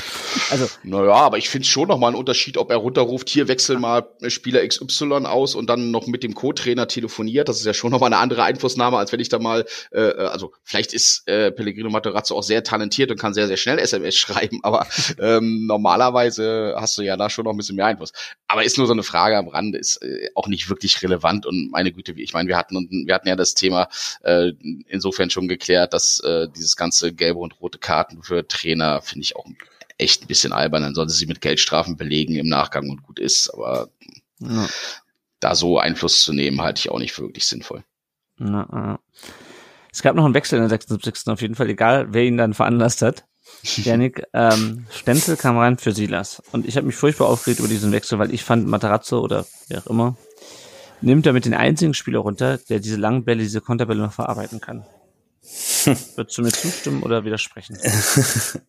ja, ich habe es tatsächlich ähm, auch ähnlich gesehen. Ich habe es auch nicht verstanden, weil Silas wäre halt immer noch für den einen oder anderen Überraschungsmoment gut gewesen, selbst in Unterzahl hättest du versuchen können, die freien Räume, die sich dann eben auch ergeben, nochmal bespielen zu können. Ich glaube, da ging es dann wirklich darum, auf Nummer sicher zu gehen. Also wenn ich mich jetzt in Materazzo oder beziehungsweise den Co-Trainer dann auch hineinversetze, zu sagen, okay, ähm, stabilisieren, irgendwie den Punkt halten. Aber ja, ich finde es auch ein bisschen unverständlich, aber ja, das, ja, das ist. Mhm. Ich möchte jetzt hier keine Trainerdiskussion wieder irgendwie vom Zaun brechen. Ähm, das sind, er wird sich schon was dabei gedacht haben. Wie gesagt, ich hätte Silas auf dem Platz gelassen und versucht vielleicht noch irgendwie einen Nadelstich über ihn zu setzen. Ah, zumal, zumal du hattest ja die Chancen. Also es ist nicht so, als ob wir nur hinten ja, drin gestanden hätten. Genau. Silas, fand, Silas sah das übrigens äh, ganz ähnlich wie du. Äh, wir haben vom äh, Daniel auf, auf, Facebook eine, eine Frage bekommen. Und zwar fragt er, wie versteht bzw. bewertet ihr diese Reaktion von Silas auf seine Auswechslung? Im Stadion habe ich das natürlich nicht gesehen. Ich habe es mir nochmal dann schnell in der Zusammenfassung, beziehungsweise im Real Life kurz die Szene angeschaut. Der versteht überhaupt nicht, dass er ausgewechselt wird. Der, hey, was, ich? Und dann ähm, schüttelt er den Kopf, wird dann am als er an der Bank ankommt, dann nochmal von, ähm, von Sven Müslint hat den Arm genommen. Ähm, ja, ich verstehe und bewerte man das? Ne, der wollte halt nicht runter, der wollte halt die Bude endlich machen. Ich kann ja auch nachvollziehen, wenn du halt drei, vier Dinger vergibst, dann möchtest mhm. du halt bis zur 95. Minute draufbleiben und endlich noch dieses Ding über die Linie drücken. Also ich kann das, das ist halt einfach aus der Situation heraus geboren, denke ich mal, so, so, so eine Reaktion. Du möchtest halt einfach nicht runter in der, in der äh, Szene oder in dieser Phase des Spiels. Dann blieb es an Mafropanos, nochmal aufs Tor der Kölner äh, zu schießen. Äh, der hatte nämlich in der 81. Äh, noch eine Doppelchance. Ähm, und dann fragt die Nachspielzeit an und äh, ich war im Stadion und äh, das ganze Stadion pfiff wegen vier Minuten Nachspielzeit. Kannst du dem, kannst du mir das erklären, warum man in Köln über vier Minuten Nachspielzeit unglücklich war? Ich glaube, ich weiß nicht, ob man sich mehr gewünscht hat, wahrscheinlich eher, ne? Ähm, ja. Weil, also ob das, also das ist nichts Köln-spezifisches. Ich war am Wochenende ähm, war ich hier am Millantor, da hat äh, der FC St. Pauli gegen, ähm, gegen SC Paderborn gespielt. Und da stand es dann kurz vor, an, äh, kurz vor Beginn der Nachspielzeit eins zu eins. Und dann wurde die Nachspielzeit angezeigt und alle hatten natürlich, weil das 1-1 gerade erst kurz vorher gefallen ist, hatten alle natürlich den totalen Hype. Jetzt wollen wir auch gewinnen. Jetzt wollen wir das Ding auch für uns drehen. Und ähm, dann wünschst du dir wahrscheinlich am liebsten 40 Minuten Nachspielzeit, bis du dann irgendwann mal das Tor gemacht hast. Ich kann mir nur vorstellen, dass es daher kam, weil wir hatten, so, wir hatten ja auch ein paar längere Pausen. Äh, wir hatten relativ viele Auswechslungen. Ähm, dann äh, das, die, die Auswechslung von Chabot, der ist, da ist ja auch äh, länger behandelt worden noch. Ähm, dann das Thema mit Hübers, mit der roten Karte und mit dem ganzen Tralala drumherum. Aber ob man da jetzt vier oder sechs Minuten oder sieben Minuten gibt, so what? Also das ist auch so ein bisschen, das ist auch so ein bisschen so eine Scheindiskussion, wo ich sage, na, wenn euch das wirklich, wirklich, wirklich stört, dann müsst ihr Realspielzeit machen, dann müsst ihr die Uhr stoppen, wenn der Ball im Aus ist oder was auch immer. Aber das ist dann halt einfach nur eine Überdaumenentscheidung und dass die einen sich äh, äh, bei einer Range von vier bis sieben Minuten total beschweren, dass es nur vier sind und die anderen sich beschweren, wenn es dann sieben sind, liegt ja in der Natur der Sache. Das ist, da sieht natürlich jeder seine Perspektive irgendwo. Also ja. Ja, ich, ich denke auch. Ich fand so, fand so interessant. Wir waren, glaube ich, wir hätten uns, glaube ich, auch über weniger Minuten nicht, nicht geärgert, wobei, ne, mhm. man wusste nicht, kriegt man noch eine Chance. Auf jeden Fall gab es dadurch noch die Möglichkeit für äh, Enzo Mio in der 94 Minute reinzukommen, äh, durch die vier Minuten Nachspielzeit. Äh, war, denke ich, auch vor allem taktischer Wechsel, vor allem einer, um Zeit äh, von der Uhr zu nehmen, weil dann war, glaube ich, auch klar, dass der VfB hier nicht mehr noch in Unterzahl den, den, äh, den Siegtreffer noch macht. Chris, wie fandst du den Ahamada im Spiel? Äh, eigentlich ganz gut mal wieder. Also Licht und Schatten. Wobei mehr Licht, also ich, ich finde mhm. wirklich für, für das, ähm, dass, dass da, dass er mehr oder weniger der Ersatz für Mangala ist. Ich glaube, über Mangala redet gerade wirklich keiner mehr. Und das ist eigentlich ein gutes Zeichen. Und zwar nicht ähm, dieses, dieses, oh Gott, hätten wir doch lieber Mangala als da noch da drin. Äh, nee, ich denke wirklich, dass es mit Ahamada gibt ihm noch wirklich ein paar Spiele, äh, dass der sich da noch weiter festigen kann. Und dann haben wir da, glaube ich, wirklich einen, der den nächsten Schritt auch gemacht hat. Mhm. Und ja, das finde ich, finde ich eigentlich richtig gut. Ich möchte zu Milo noch ganz kurz was sagen. Der kam rein und hat direkt Geld bekommen. Ne? Mhm. da kam irgendein noch, irgendwer noch, noch so hier, äh, einfach. An der Seitenauslinie, ne? Ja, irgendwie ja. einfach, einfach zur Seite gerissen, einfach so. Direkt mal Statement setzen nach der Einwechslung. Ja, den Eindruck. Weg, verlass meinen Platz. Nee, äh, Ahamada wirklich, ähm, wenn der noch ein bisschen wirklich genauer wird und nicht, nicht so, ich finde ihn manchmal noch ein bisschen hektisch mhm. in manchen Aktionen. Aber wenn er das noch in den Griff bekommt, und ich glaube, das kommt über die Erfahrung, ey, dann, pff, dann alles richtig gemacht. Na, naja. Mir hat auf jeden Fall auch gut gefallen. Auch besser als in dem letzten Spiel. Und dann kam zum Abschluss noch die 95. Minute. Tiedemann zielt einen, äh, zieht einen Schuss aufs Tor und Müller pariert den. Janik, Bombenparade von Müller, oder? Also das ist, äh, erinnert mich ein bisschen an das, an das Bayern-Spiel. So ein bisschen. Weltklasse. Also wirklich, wie er da fliegt, ähm, der Abschluss war auch richtig, richtig gut und Müller macht das, wofür er ausgebildet wurde, wofür er natürlich auch sein Geld verdient bei uns. Super. Weltklasse, Parade. Ja. Fand, war auf jeden Fall auch so ein bisschen die, die Kirsche auf der, auf der Leistung äh, an seinem Tag. Ja, dann war das Spiel aus und es ging 0 zu 0 aus. Normalerweise gewinnt ja in diesen Spielen immer die, äh, der Gastverein. In diesem Fall nicht.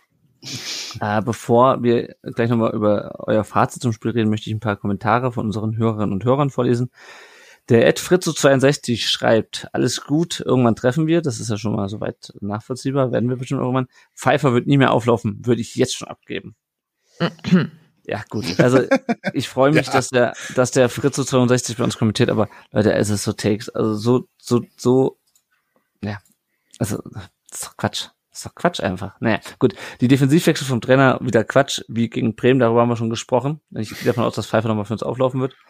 Äh, der Oliver auf Facebook ähm, findet das Verhalten von äh, Sascha nicht in Ordnung. Mit ihm hätten wir auf jeden Fall gewonnen.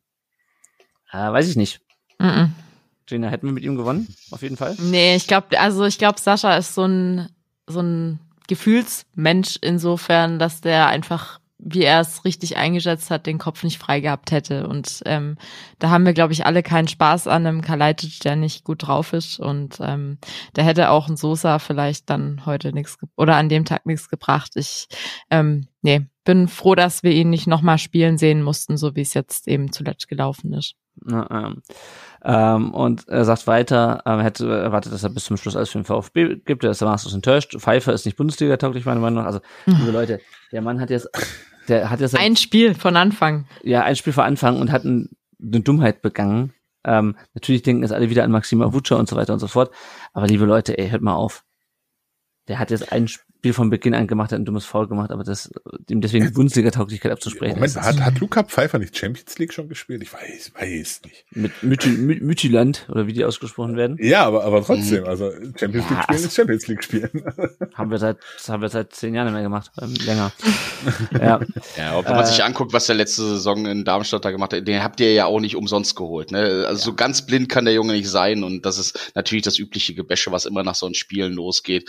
Und da haben ja auch ganz, ganz viele Vereine, da hat er, oh, was heißt nicht ganz, ganz viele, also so jeder Verein hat dann immer mal gerne einen, den man sich rauspickt und auf den man rumhackt und wenn du so eine Aktion hast, relativ am Anfang, dann äh, dann, dann, dann kann sowas natürlich auch mal kommen. Aber lass dir mal den ersten Doppelpack irgendwo schnüren, nächstes Wochenende, ah, naja, nächstes Wochenende noch nicht, das klappt ja mit den drei Spielsperren nicht. Aber ja. ähm, wenn er wiederkommt, lass dir mal die ersten zwei Tore machen, dann redet da kein Mensch mehr von.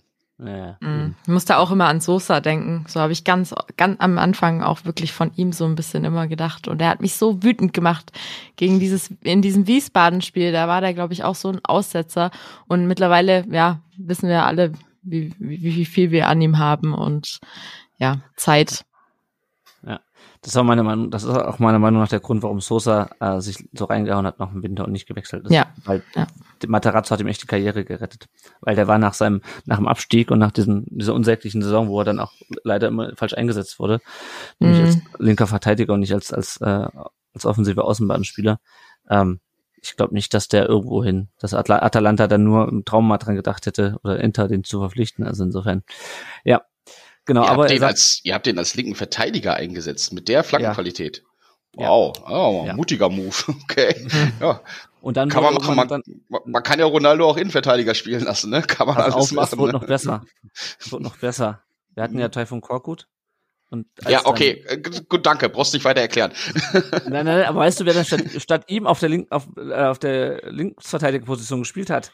Auf der Linksverteidigerposition, ne? Ja, statt ihm, als er dann, weil er dann irgendwann scheiße mhm. war und man ihn runtergenommen hat. Weißt du, wer dann, mhm. dann ersetzt hat? Ja. Dennis fucking Aogo. Auch eine nette Idee. Aber er hat, er hat ein schönes Instagram-Profil mit seiner Frau zusammen und, und ist okay. da in Dubai irgendwo unterwegs oder sowas, ne? Ja, okay. Der größte Verlust für Spielerfrauen TV in der Geschichte des VfB. Seitdem bin ich auch raus. Auf jeden Fall sagt er. Auf jeden Fall sagt der äh, Oliver aber am Ende, ähm, aber Mund abwischen und ein Heimsieg gegen Schalke, dann sind wir zumindest erstmal im Soll. Und auch der Marcel Hild sagt, äh, heute muss man mit diesem Punkt leben. Das kann ich persönlich durch den klasse Save von Müller gut. Wenn es gegen Schalke drei Punkte gibt, nach fünf Spieltagen ist voll in Ordnung. Äh, über das Schalke-Spiel und wie das ausgetreten war gleich. Aber Yannick, ähm, wie siehst du es denn? Haben wir einen Punkt gewonnen oder haben wir zwei verloren nach dem Spiel? Wenn wir uns die erste Hälfte angucken, sicherlich verloren, weil mhm. Wenn ohne jetzt die Kölner irgendwie despektierlich ähm, zu bewerten, aber ich glaube, wenn wir da mit zwei Toren in Front gehen, wird's für den FC richtig heftig, da nochmal oder auch richtig schwer zurückzukommen. Wenn wir uns die zweite Hälfte anschauen, dann natürlich mit dem Druck, den Köln dann auch in den letzten Minuten aufgebaut hat, mit den Ecken, die da gefühlt dann im Minutentakt kamen, würde ich sagen, ja, haben wir einen Punkt gewonnen. Weil das wäre dann typisch gewesen, dass dann doch nach einem Standard, nach einer Ecke, großes Durcheinander im Strafraum vom VfB und irgendwie Jonas Hector kommt mit der Fußspitze ran und schnippelt den dann und stolpert den dann irgendwie rein. Das, das läuft ja dann manchmal so und deswegen, ja, so, ich sehe es so von zwei Seiten so ein bisschen zwiegespalten. Wenn ich mir die erste Hälfte angucke, haben wir klar zwei Punkte irgendwo verloren. Auf der anderen Seite, wenn wir uns die gesamte zweite Hälfte angucken, ein Punkt gewonnen. jetzt mit ein paar Tagen Abstand kann ich auch gut damit leben.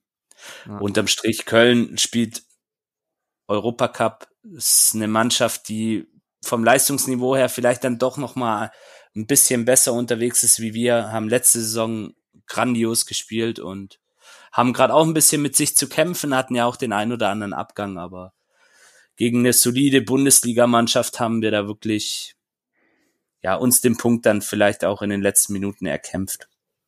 Hm. Ja. Also was mich ja so ein bisschen geärgert hat, also Köln hatte gerade in den ersten 20 Minuten so viele Ballverluste und so viele einfach ja Unachtsamkeiten, woraus ja dann auch teilweise die Konter entstanden sind. Ich habe gedacht, jetzt musst du sie packen. Jetzt, wenn du sie jetzt nicht packst, dann dann entwischen sie. Ja, aber wieder. das ist ja Aber genau das- Ende dann gekommen. Das ist ja genau auch das, was ich dann anfangs gesagt hatte. Da fehlt dann halt einfach diese letzte Effizienz, diese Abgezocktheit zu sagen, okay, wir knallen denen jetzt mal zwei Buden rein und dann ist hier Schicht im Schacht, dann ist hier Ruhe, dann spielen wir das seriös runter und dann ist es okay und dann nutzen wir unsere vielleicht bessere körperliche Verfassung aufgrund dieser Europacup-Geschichte aus Ja. und lassen die dann noch ein bisschen anrennen und dann ist das gut und dann nehmen wir die drei Punkte mit nach Württemberg. Aber ja, so ist es jetzt halt, wie gesagt, aufgrund der Tatsache, dass man auch dann ab der 56. Minute zu zehnt war. Ja, den Punkt nehmen wir, der kann auch wichtig werden. Na, ja. Schauen wir auf Schalke. ja, genau. Aber vorher interessiert mich noch, äh, Reik, aus äh, Kölner Sicht dein Fazit zum Spiel. Mhm. Ähm, ja. Ich habe direkt nach dem Spiel, nach dem Abpfiff, ähm, mit meinem Kumpel, der neben mir stand, abgeklatscht, habe gesagt, völlig fein, ich bin total in Ordnung mit dem Punkt. Da wusste ich allerdings noch nichts von den äh, von der Schwere der Verletzungen, die wir da von den äh, von einigen Spielern dann im Nachgang erst erfahren haben. Das hat das natürlich alles irgendwie ein bisschen bisschen bittersüß gemacht.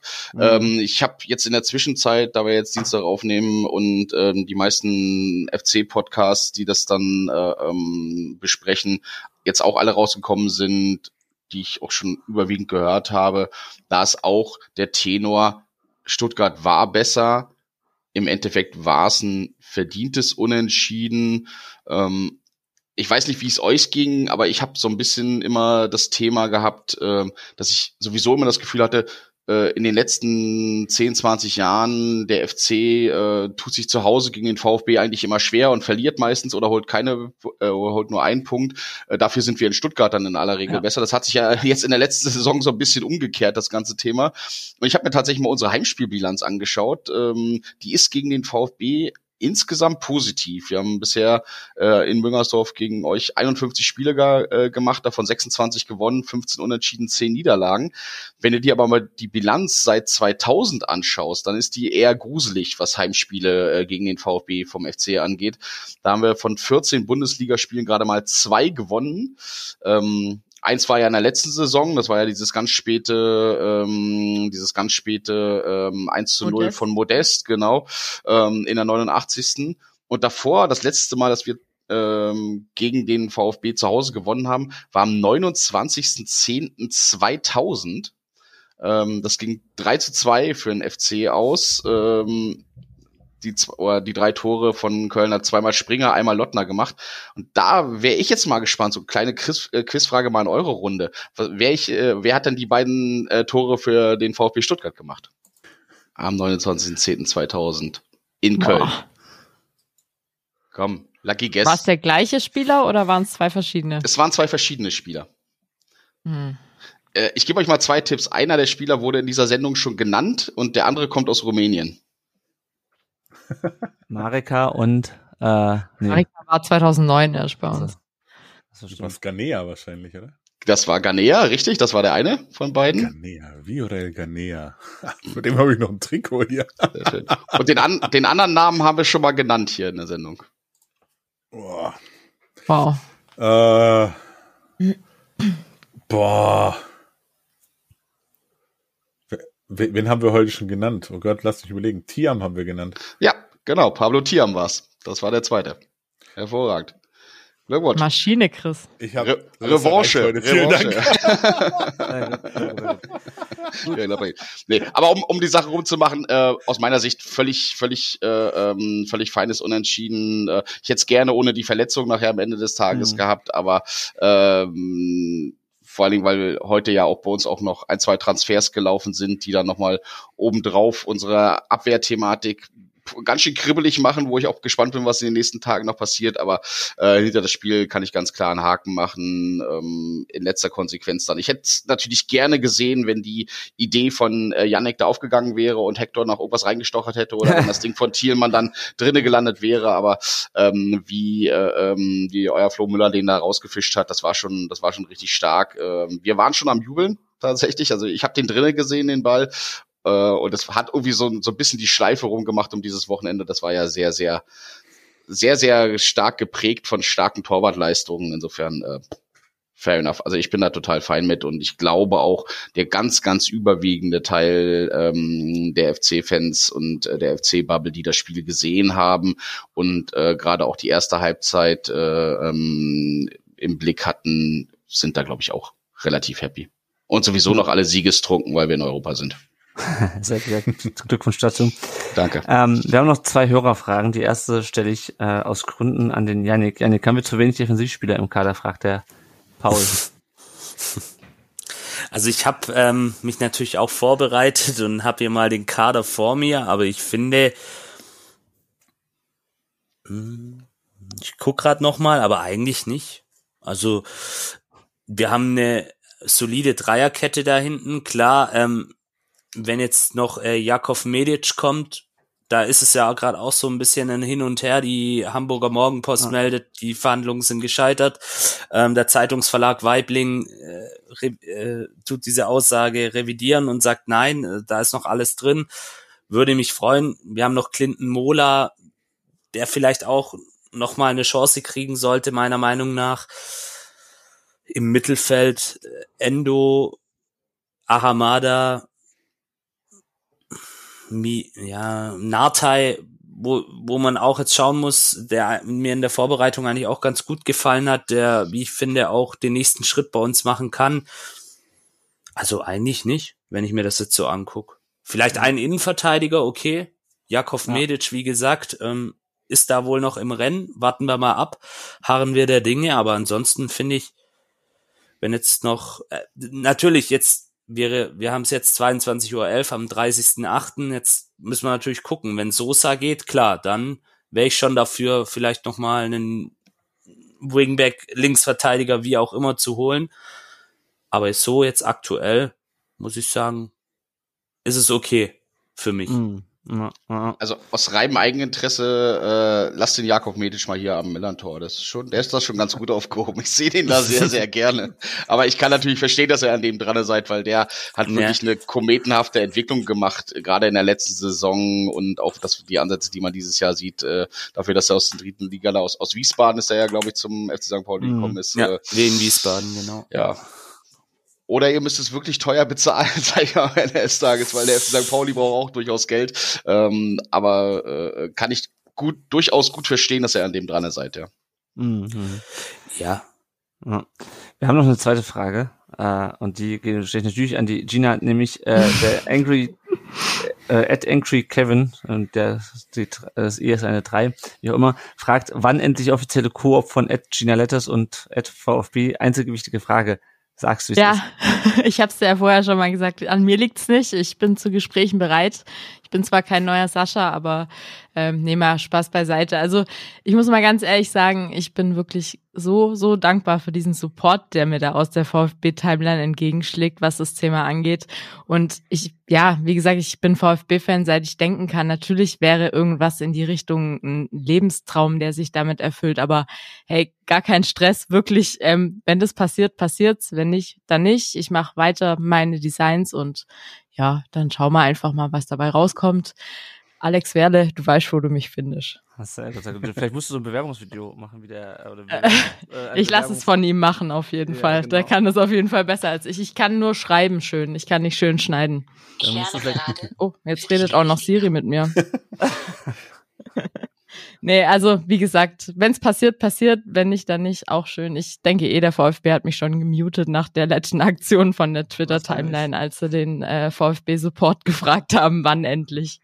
Ja, naja, also wir können die Frage auch hier leider nicht beantworten. Nee, lieber, tut mir leid. Das war aber wahrscheinlich schon Alex Werle hinten am Telefon, oder? Der dich angerufen hat. Siri, äh, die NSA, die mich abhört, die hat schon weitergeleitet wahrscheinlich. Ah, sehr gut, sehr gut. So, wir kommen mal wieder zum Thema zurück äh, und gucken auf die Lage des VfB nach dem vierten Spieltag. Der VfB ist jetzt noch nicht so richtig aussagekräftig, aber ein bisschen mit drei Punkten aus vier Spielen Tabellenzwölfter. Und jetzt geht's am Samstag gegen den FC Schalke 04 Aufsteiger. Äh, danach geht's nach München und gegen Frankfurt. Es wäre also ganz praktisch, wenn wir in diesem Spiel endlich mal gewinnen. Äh, mhm. Danach ist ein Länderspielpause nach dem Frankfurt-Spiel. Wie sieht's aus auf Schalke? Die haben in Köln verloren mit 1 zu 3 zum Auftakt, dazu kommen wir gleich noch. Dann haben sie gegen Gladbach äh, und Wolfsburg unentschieden gespielt und haben am vergangenen Wochenende von Union Berlin mit 1 zu 6 aufs Maul bekommen. Sind jetzt 16 mit zwei Punkten, haben äh, sehr viele Spieler geholt und haben auch äh, sehr viele Spieler abgegeben. Es sah ein bisschen aus nach äh, nach Kader aufräumen so ein bisschen. Äh, Spieler, die man, glaube ich, in der zweiten Liga nochmal ausgeliehen hatte nach dem Abstieg und jetzt dann endgültig losgeworden ist. Ähm, haben jetzt noch Vandenberg, heißt er, glaube ich, von Liverpool ausgeliehen für die, für die Defensive. Ansonsten Schwolo von der, von der Hertha, Polter von Bochum, ähm, Cedric Brunner von Bielefeld, Yoshida, den äh, japanischen Kapitän von Genua. Das ist so ein leichter Überblick über deren Transfers. Äh, natürlich stehen bei denen immer noch Kaminski, Terodde und Michael Langer im Kader. Erstmal, Reik, äh, wie war denn euer Spiel gegen Schalke? Was äh, war natürlich auch der erste Spieltag nach dem Wiederaufstieg von denen, aber was war so dein Eindruck von den Schalkern? Genau, vergiss Marius Bülter da vorne im Sturm nicht drin, der hat da auch äh, relativ geschwungen. Ähm, ja, erster Spieltag ist natürlich immer ein bisschen schwierig und immer nur so bedingt aussagekräftig, aber es gab zumindest ein paar Parallelen zu dem Spiel gegen euch, äh, weil auch Schalke zwar nicht in den ersten 25 äh, oder in den ersten 45 Minuten, aber gerade in den ersten 15 Minuten gegen uns ganz klar am Drücker war und uns da ganz schön reingepresst hat. Ähm, es gab dann ja tatsächlich auch ein Tor von Schalke ähm, durch Rodrigo Salazar, was dann nach ewig langem VRR-Check aberkannt wurde. Ähm, auf den solltet ihr übrigens besonders ein Auge haben, weil ich habe Salazar auch eine Saison lang oder ja eine gute halbe Saison lang äh, hier am Millantor gesehen und der Typ ist echt so ein freies Radikal, der feuert aus allen Lagen, also den solltet ihr auf jeden Fall im Blick behalten. Ja, und tatsächlich hat uns dann in dem Fall ähm, auch wieder eine rote Karte ein Stück weit, äh, äh nicht auch wieder, aber eine rote Karte hat uns da in die Karten gespielt. Ähm, auch eine relativ diskutable. Da ist ja Dominik Dexter, ehemaliger FC-Spieler, dem Jonas Hector von hinten auf die Wade raufgestiegen. Das war nicht irgendwie drastisch oder so, aber es hätte natürlich, also er hätte ihm unter Schienbein durchtreten können mit dem ganzen Thema. Mhm. Ähm, insofern und, und danach ist das Spiel dann tatsächlich gekippt. Also der VRR hat da das Spiel wirklich entscheidend beeinflusst. Alle Entscheidungen waren aber äh, meines Erachtens nach in Ordnung. Ähm, das werden die Schalker sicherlich anders sehen und das haben die in ihrer Bubble uns gegenüber auch sehr, sehr klar gemacht nach dem Spiel. Also insofern, das ist jetzt nichts Ungewöhnliches, dass sie hinterher waren. Ähm, wir waren da aber deutlich die bessere Mannschaft. Die haben ähm, die meisten Torschüsse gehabt, höchsten Ballbesitz, beste Passquote, meiste Flanken, höchste Laufleistung. Insofern am Ende des Tages verdient 3 zu 1 gewonnen, meines Erachtens nach. Schalke, und das wirkte auf mich auch gegen Union ein Stück weit so und auch bei den, bei den anderen Spielen, die ich bisher so zumindest in Ausschnitt von denen gesehen habe, die starten immer sehr, sehr ambitioniert rein. Ähm, die wirken dann aber, wenn sie nicht schnell erfolgreich sind, werden sie schnell anfällig und verwundbar. Und äh, da muss man, glaube ich, stark gegenhalten. Sprich, wenn ihr mhm. das, was ihr gegen uns auf den Platz gebracht habt in der ersten Halbzeit, dorthin bekommt und ein bisschen mehr an der Treffsicherheit arbeitet und da schneller ein, zwei Tore macht, dann kann man die relativ gut knacken. Ich meine, man hat es ja bei Union gesehen, wobei ich glaube, Union darf man da jetzt als, oder dieses Unionsspiel darf man, glaube ich, nicht als Beispiel nehmen, weil da waren so viele Dinger dabei, die, ganz, ganz wilde Tore. Äh, man mhm. muss aber meines Erachtens nach Schalke früh die Grenzen aufzeigen und vor allen Dingen, und das ist, glaube ich, für euch dann jetzt am nächsten Wochenende äh, der entscheidende Punkt, Tore schießen. Ja, ja das, früh das die Situation klar machen. Äh, ja klar, Binsenweisheit, ne? Man gewinnt äh, Fußballspiele, wenn man Tore schießt. Aber gegen Schalke ist das, glaube ich, wichtig, weil wenn du die wiederkommen lässt, und das hast du ja ein Stück weit bei dem Spiel gegen Union auch gemerkt, als sie dann den Ausgleich über den Elfmeter wieder gemacht haben, da waren sie eigentlich wieder dran. Und ich hatte auch bei uns, äh, ähm, wir haben ja dann, wir haben ja 2-0 in Führung gelegen und dann kam ja noch mal der Anschlusstreffer dann, oder haben wir schon 3-0 in Führung gelegen, ich weiß gar nicht mehr genau, aber als dann das Anschluss, äh, der Anschlusstreffer durch Bülter im Spiel gegen den FC gefallen ist, da hatte man auch noch mal so ein bisschen den Eindruck, ah, vielleicht kommen die jetzt noch mal. Aber da haben wir halt auch schon lange äh, 10 gegen 11 gespielt gehabt, äh, weil die rote Karte gab's ja äh, gegen Drexler schon ziemlich früh. Ich glaube, irgendwas so um die 20. Minute rum. Und dadurch waren wir denen nachher am Ende des Tages auch einfach körperlich überlegen und konnten sie dann auch ein Stück weiter die Wand spielen. Aber 11 gegen 11 kann ich euch nur empfehlen, passt auf Salazar auf und passt auf Bülter auf. Das sind aus meiner Sicht so diejenigen, die, die äh, im Moment wirklich gut drauf sind. Äh, aber wenn ihr einen ähnlichen Spiel Stil an den Tag legt, wie ihr das gegen uns in der ersten Halbzeit gemacht habt, dann sehe ich da relativ gute Chancen, dass ihr da euren ersten Sieg äh, dann einfahren könnt. Das hört sich gut an, äh, Chris, aber wir müssen auch, glaube ich, langsam unseren ersten Sieg einfahren, oder? Wie sehr sieht den VfB unter Druck in dem Spiel? Äh, ja, es, es heißt ja immer, wir, wir suchen Gegner auf Augenhöhe und ich denke, ähm, Schalke sollten wir ja, wir sollten auf jeden Fall gewinnen gegen Schalke. Ich weiß, es ist jetzt dieses, ähm, es ist schwierig, aber Schalke gehört für mich zu den Mannschaften, die du in der Saison hinter dir lassen musst, wenn du drin bleiben willst. Und deswegen musst du gegen direkte Konkurrenz in dem Fall gewinnen. Ganz einfache Sache. Ähm, dass es möglich ist, denke ich, wenn sie eben Tore schießen. Ich glaube jetzt nicht, dass äh, Schwäbe jetzt noch kurz am Transferende nach Schalke wechselt. Den halte ich persönlich in Köln fest. Der kommt kein Meter aus Köln raus. das wäre so ein bisschen mein Horror.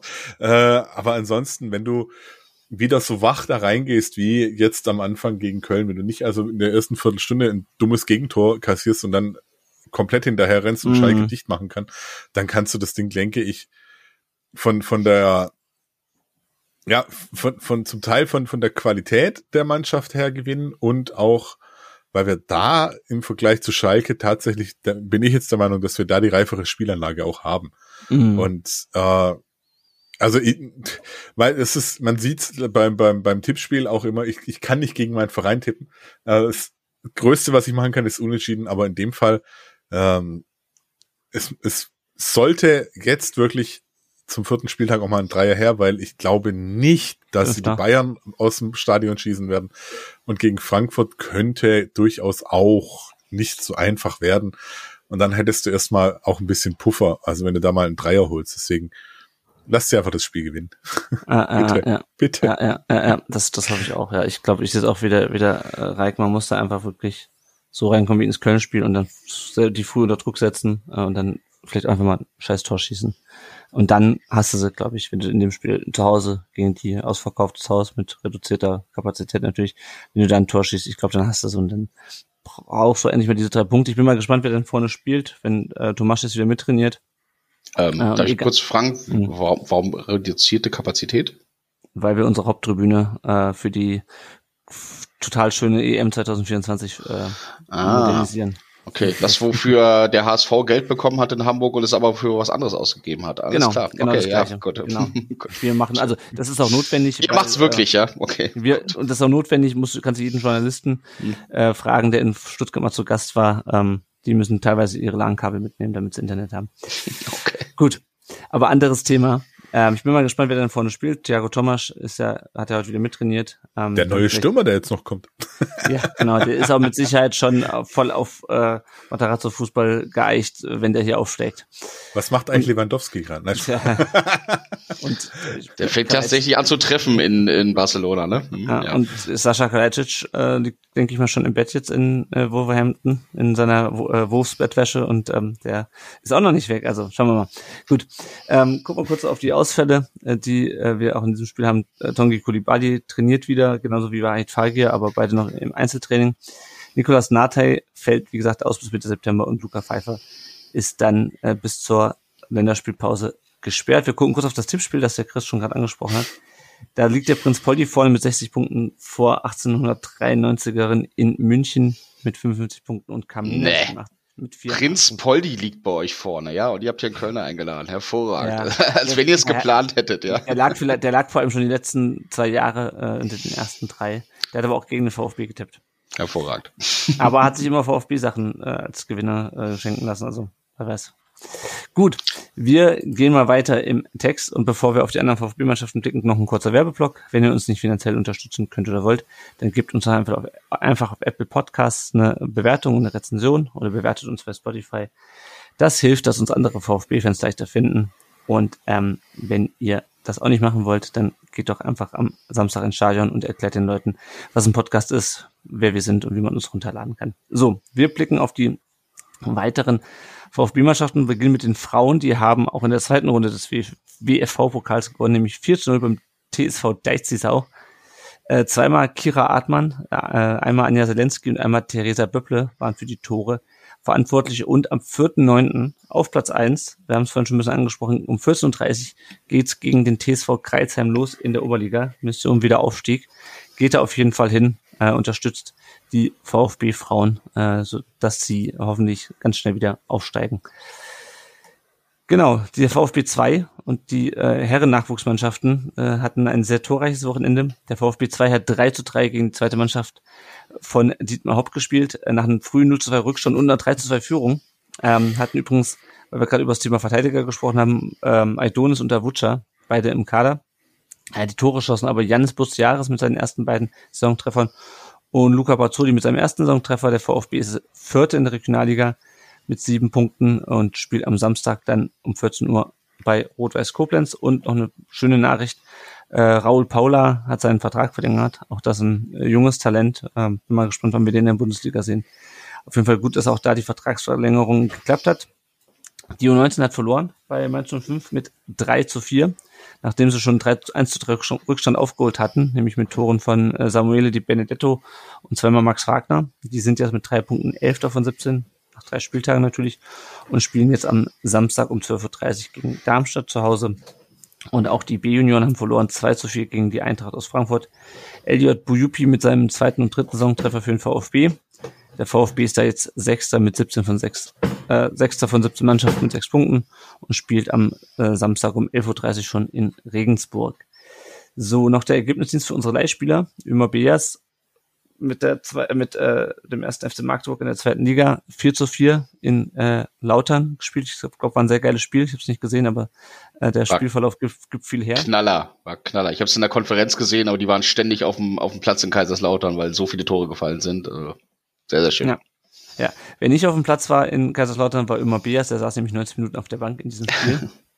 Ich bin mal gespannt, wie das da weitergeht. Für den Magdeburg ist es mit immerhin vier Punkten Tabellen 16. der zweiten Bundesliga. Momo Sissé war beim 1 zu 2 gegen den MZSK Krobi Klogow. Ich, jeder polnische oder polnischsprachige Hörer oder Hörerin möge es mir verzeihen. Ich, mein Polnisch ist nicht gut. Auf jeden Fall war er nicht im Kader. Ähm, Wisla Krakau ist trotzdem immer noch Tabellenführer der zweiten polnischen Liga. Und von der zweiten polnischen Liga wechseln wir die zweite, zweite portugiesische Liga, wo Roberto Massimo 2 zu 2 gespielt hat gegen den gegen CD Tondela mit äh, Academo, Academico Viceo, seinem Leihverein wurde in der 73. Minute ausgewechselt gegen Daniel Nussbaumer. Interessantes Detail, Daniel Nussbaumer ist auch ein ehemaliger VfB-Spieler und auch der wird seltsamerweise von Rogan beraten. Aber gut. Ähm, genauso wie ähm, Roberto Massimo. Und Vichy ist das 15. der Liga. Äh, ja, Sachen gibt's manchmal im Fußball, ist der Mann. Zufälle, ne? Meine Güte, man glaubt's kaum. purer, purer Zufall, purer Zufall. Leonard Münz hat zwar im äh, Testspiel unter der Woche gespielt, äh, kam dann aber mit 3 zu 2 beim FC Lugano nicht zum Einsatz, war nicht mehr im Kader. St. Gallen ist im Tabellen Zweiter. In der äh, Schweizer Super League Mosanko wurde eingewechselt beim 2 zu 2 von Vitesse Arnheim gegen RKC Waalwijk. Hört sich holländisch an, oder? Ähm, ja. Wurde eingewechselt in der 55 Minute und Vitesse ist jetzt 16. der Eredivisie mit einem Punkt. Äh, und äh, bei Mosanko ist das ganz interessant, weil Vitesse hat jetzt noch einige Spieler, einige Offensivspieler verpflichtet. Ähm, heute und gestern. Ich bin mal gespannt, was da, was das für ihn bedeutet. Und schließlich noch Alexis TBD. Äh, hat mit dem SCR Alltag verloren beim Linzer ASK am sechsten Spieltag. Da wurde er nach 88 Minuten ausgewechselt. Und gerade heute haben sie gegen den Zweitligisten Admiral Wacker Mödling ehemaliger Verein von Sascha Kleitisch 0 zu 3 im Pokal verloren. Er wurde zur Pause eingewechselt, hat nichts geholfen, weil Alltag ausgeschieden ist und sind jetzt Tabellenletzter der Bundesliga der österreichischen mit vier Punkten. Also läuft nicht so super gut für unsere Leihspieler. Aber es läuft gut für unsere Folge, denn die ist jetzt fast rum. Mir bleibt noch unseren Gästen zu danken. Zuerst dem Reik. Vielen Dank, dass du dir die Zeit genommen hast, heute über dieses 0 zu 0 zu reden. Schön, dass du da warst. Ja, war sehr, sehr schön, hat mir sehr, sehr viel Spaß gemacht. Äh, war eine sehr, sehr launige Runde. Ich hatte dir ja, glaube ich, direkt nach dem Spiel geschrieben, puh, das ist ein 0 zu 0, wo einiges an Redebedarf dabei ist. Und ich glaube, das haben wir heute auch äh, gut hinbekommen, diesen Redebedarf zu decken. Insofern äh, vielen Dank für die Einladung. Gerne jederzeit wieder. Ja, sehr gerne. Ja, ich glaube, man sieht es auch, wenn ihr jetzt auf euren Podcatcher guckt äh, und auf die Minutenzahlen seht ihr, wir hatten sehr viel Redebedarf. und den hatten wir auch mit der Gina. Gina, vielen Dank, dass du heute die Zeit genommen hast. Ja, vielen Dank, dass ich da sein durfte. War tatsächlich mein erstes Mal Podcast und äh, hat gar nicht wehgetan. So ist das immer, das tut bei uns nie weh. Wir sind alle ganz lieb. ganz zärtlich. Wir haben vielleicht technische Probleme, aber auch mit denen gehen wir, ja. gehen wir zärtlich um. Dafür ja. gibt's Shitstorm bei Vodafone nachher auf Twitter. Auf jeden Fall, auf jeden Fall. Gut. Wir hören uns das nächste Mal nach dem Schalke-Spiel, hoffentlich nach dem ersten Saisonsieg. Euch, liebe Hörerinnen und Hörer, vielen Dank fürs Zuhören dieser Woche wieder. Und dann bis zur nächsten Woche. Ciao. Tschüss. Wiederhören. Servus. Ciao. Ciao.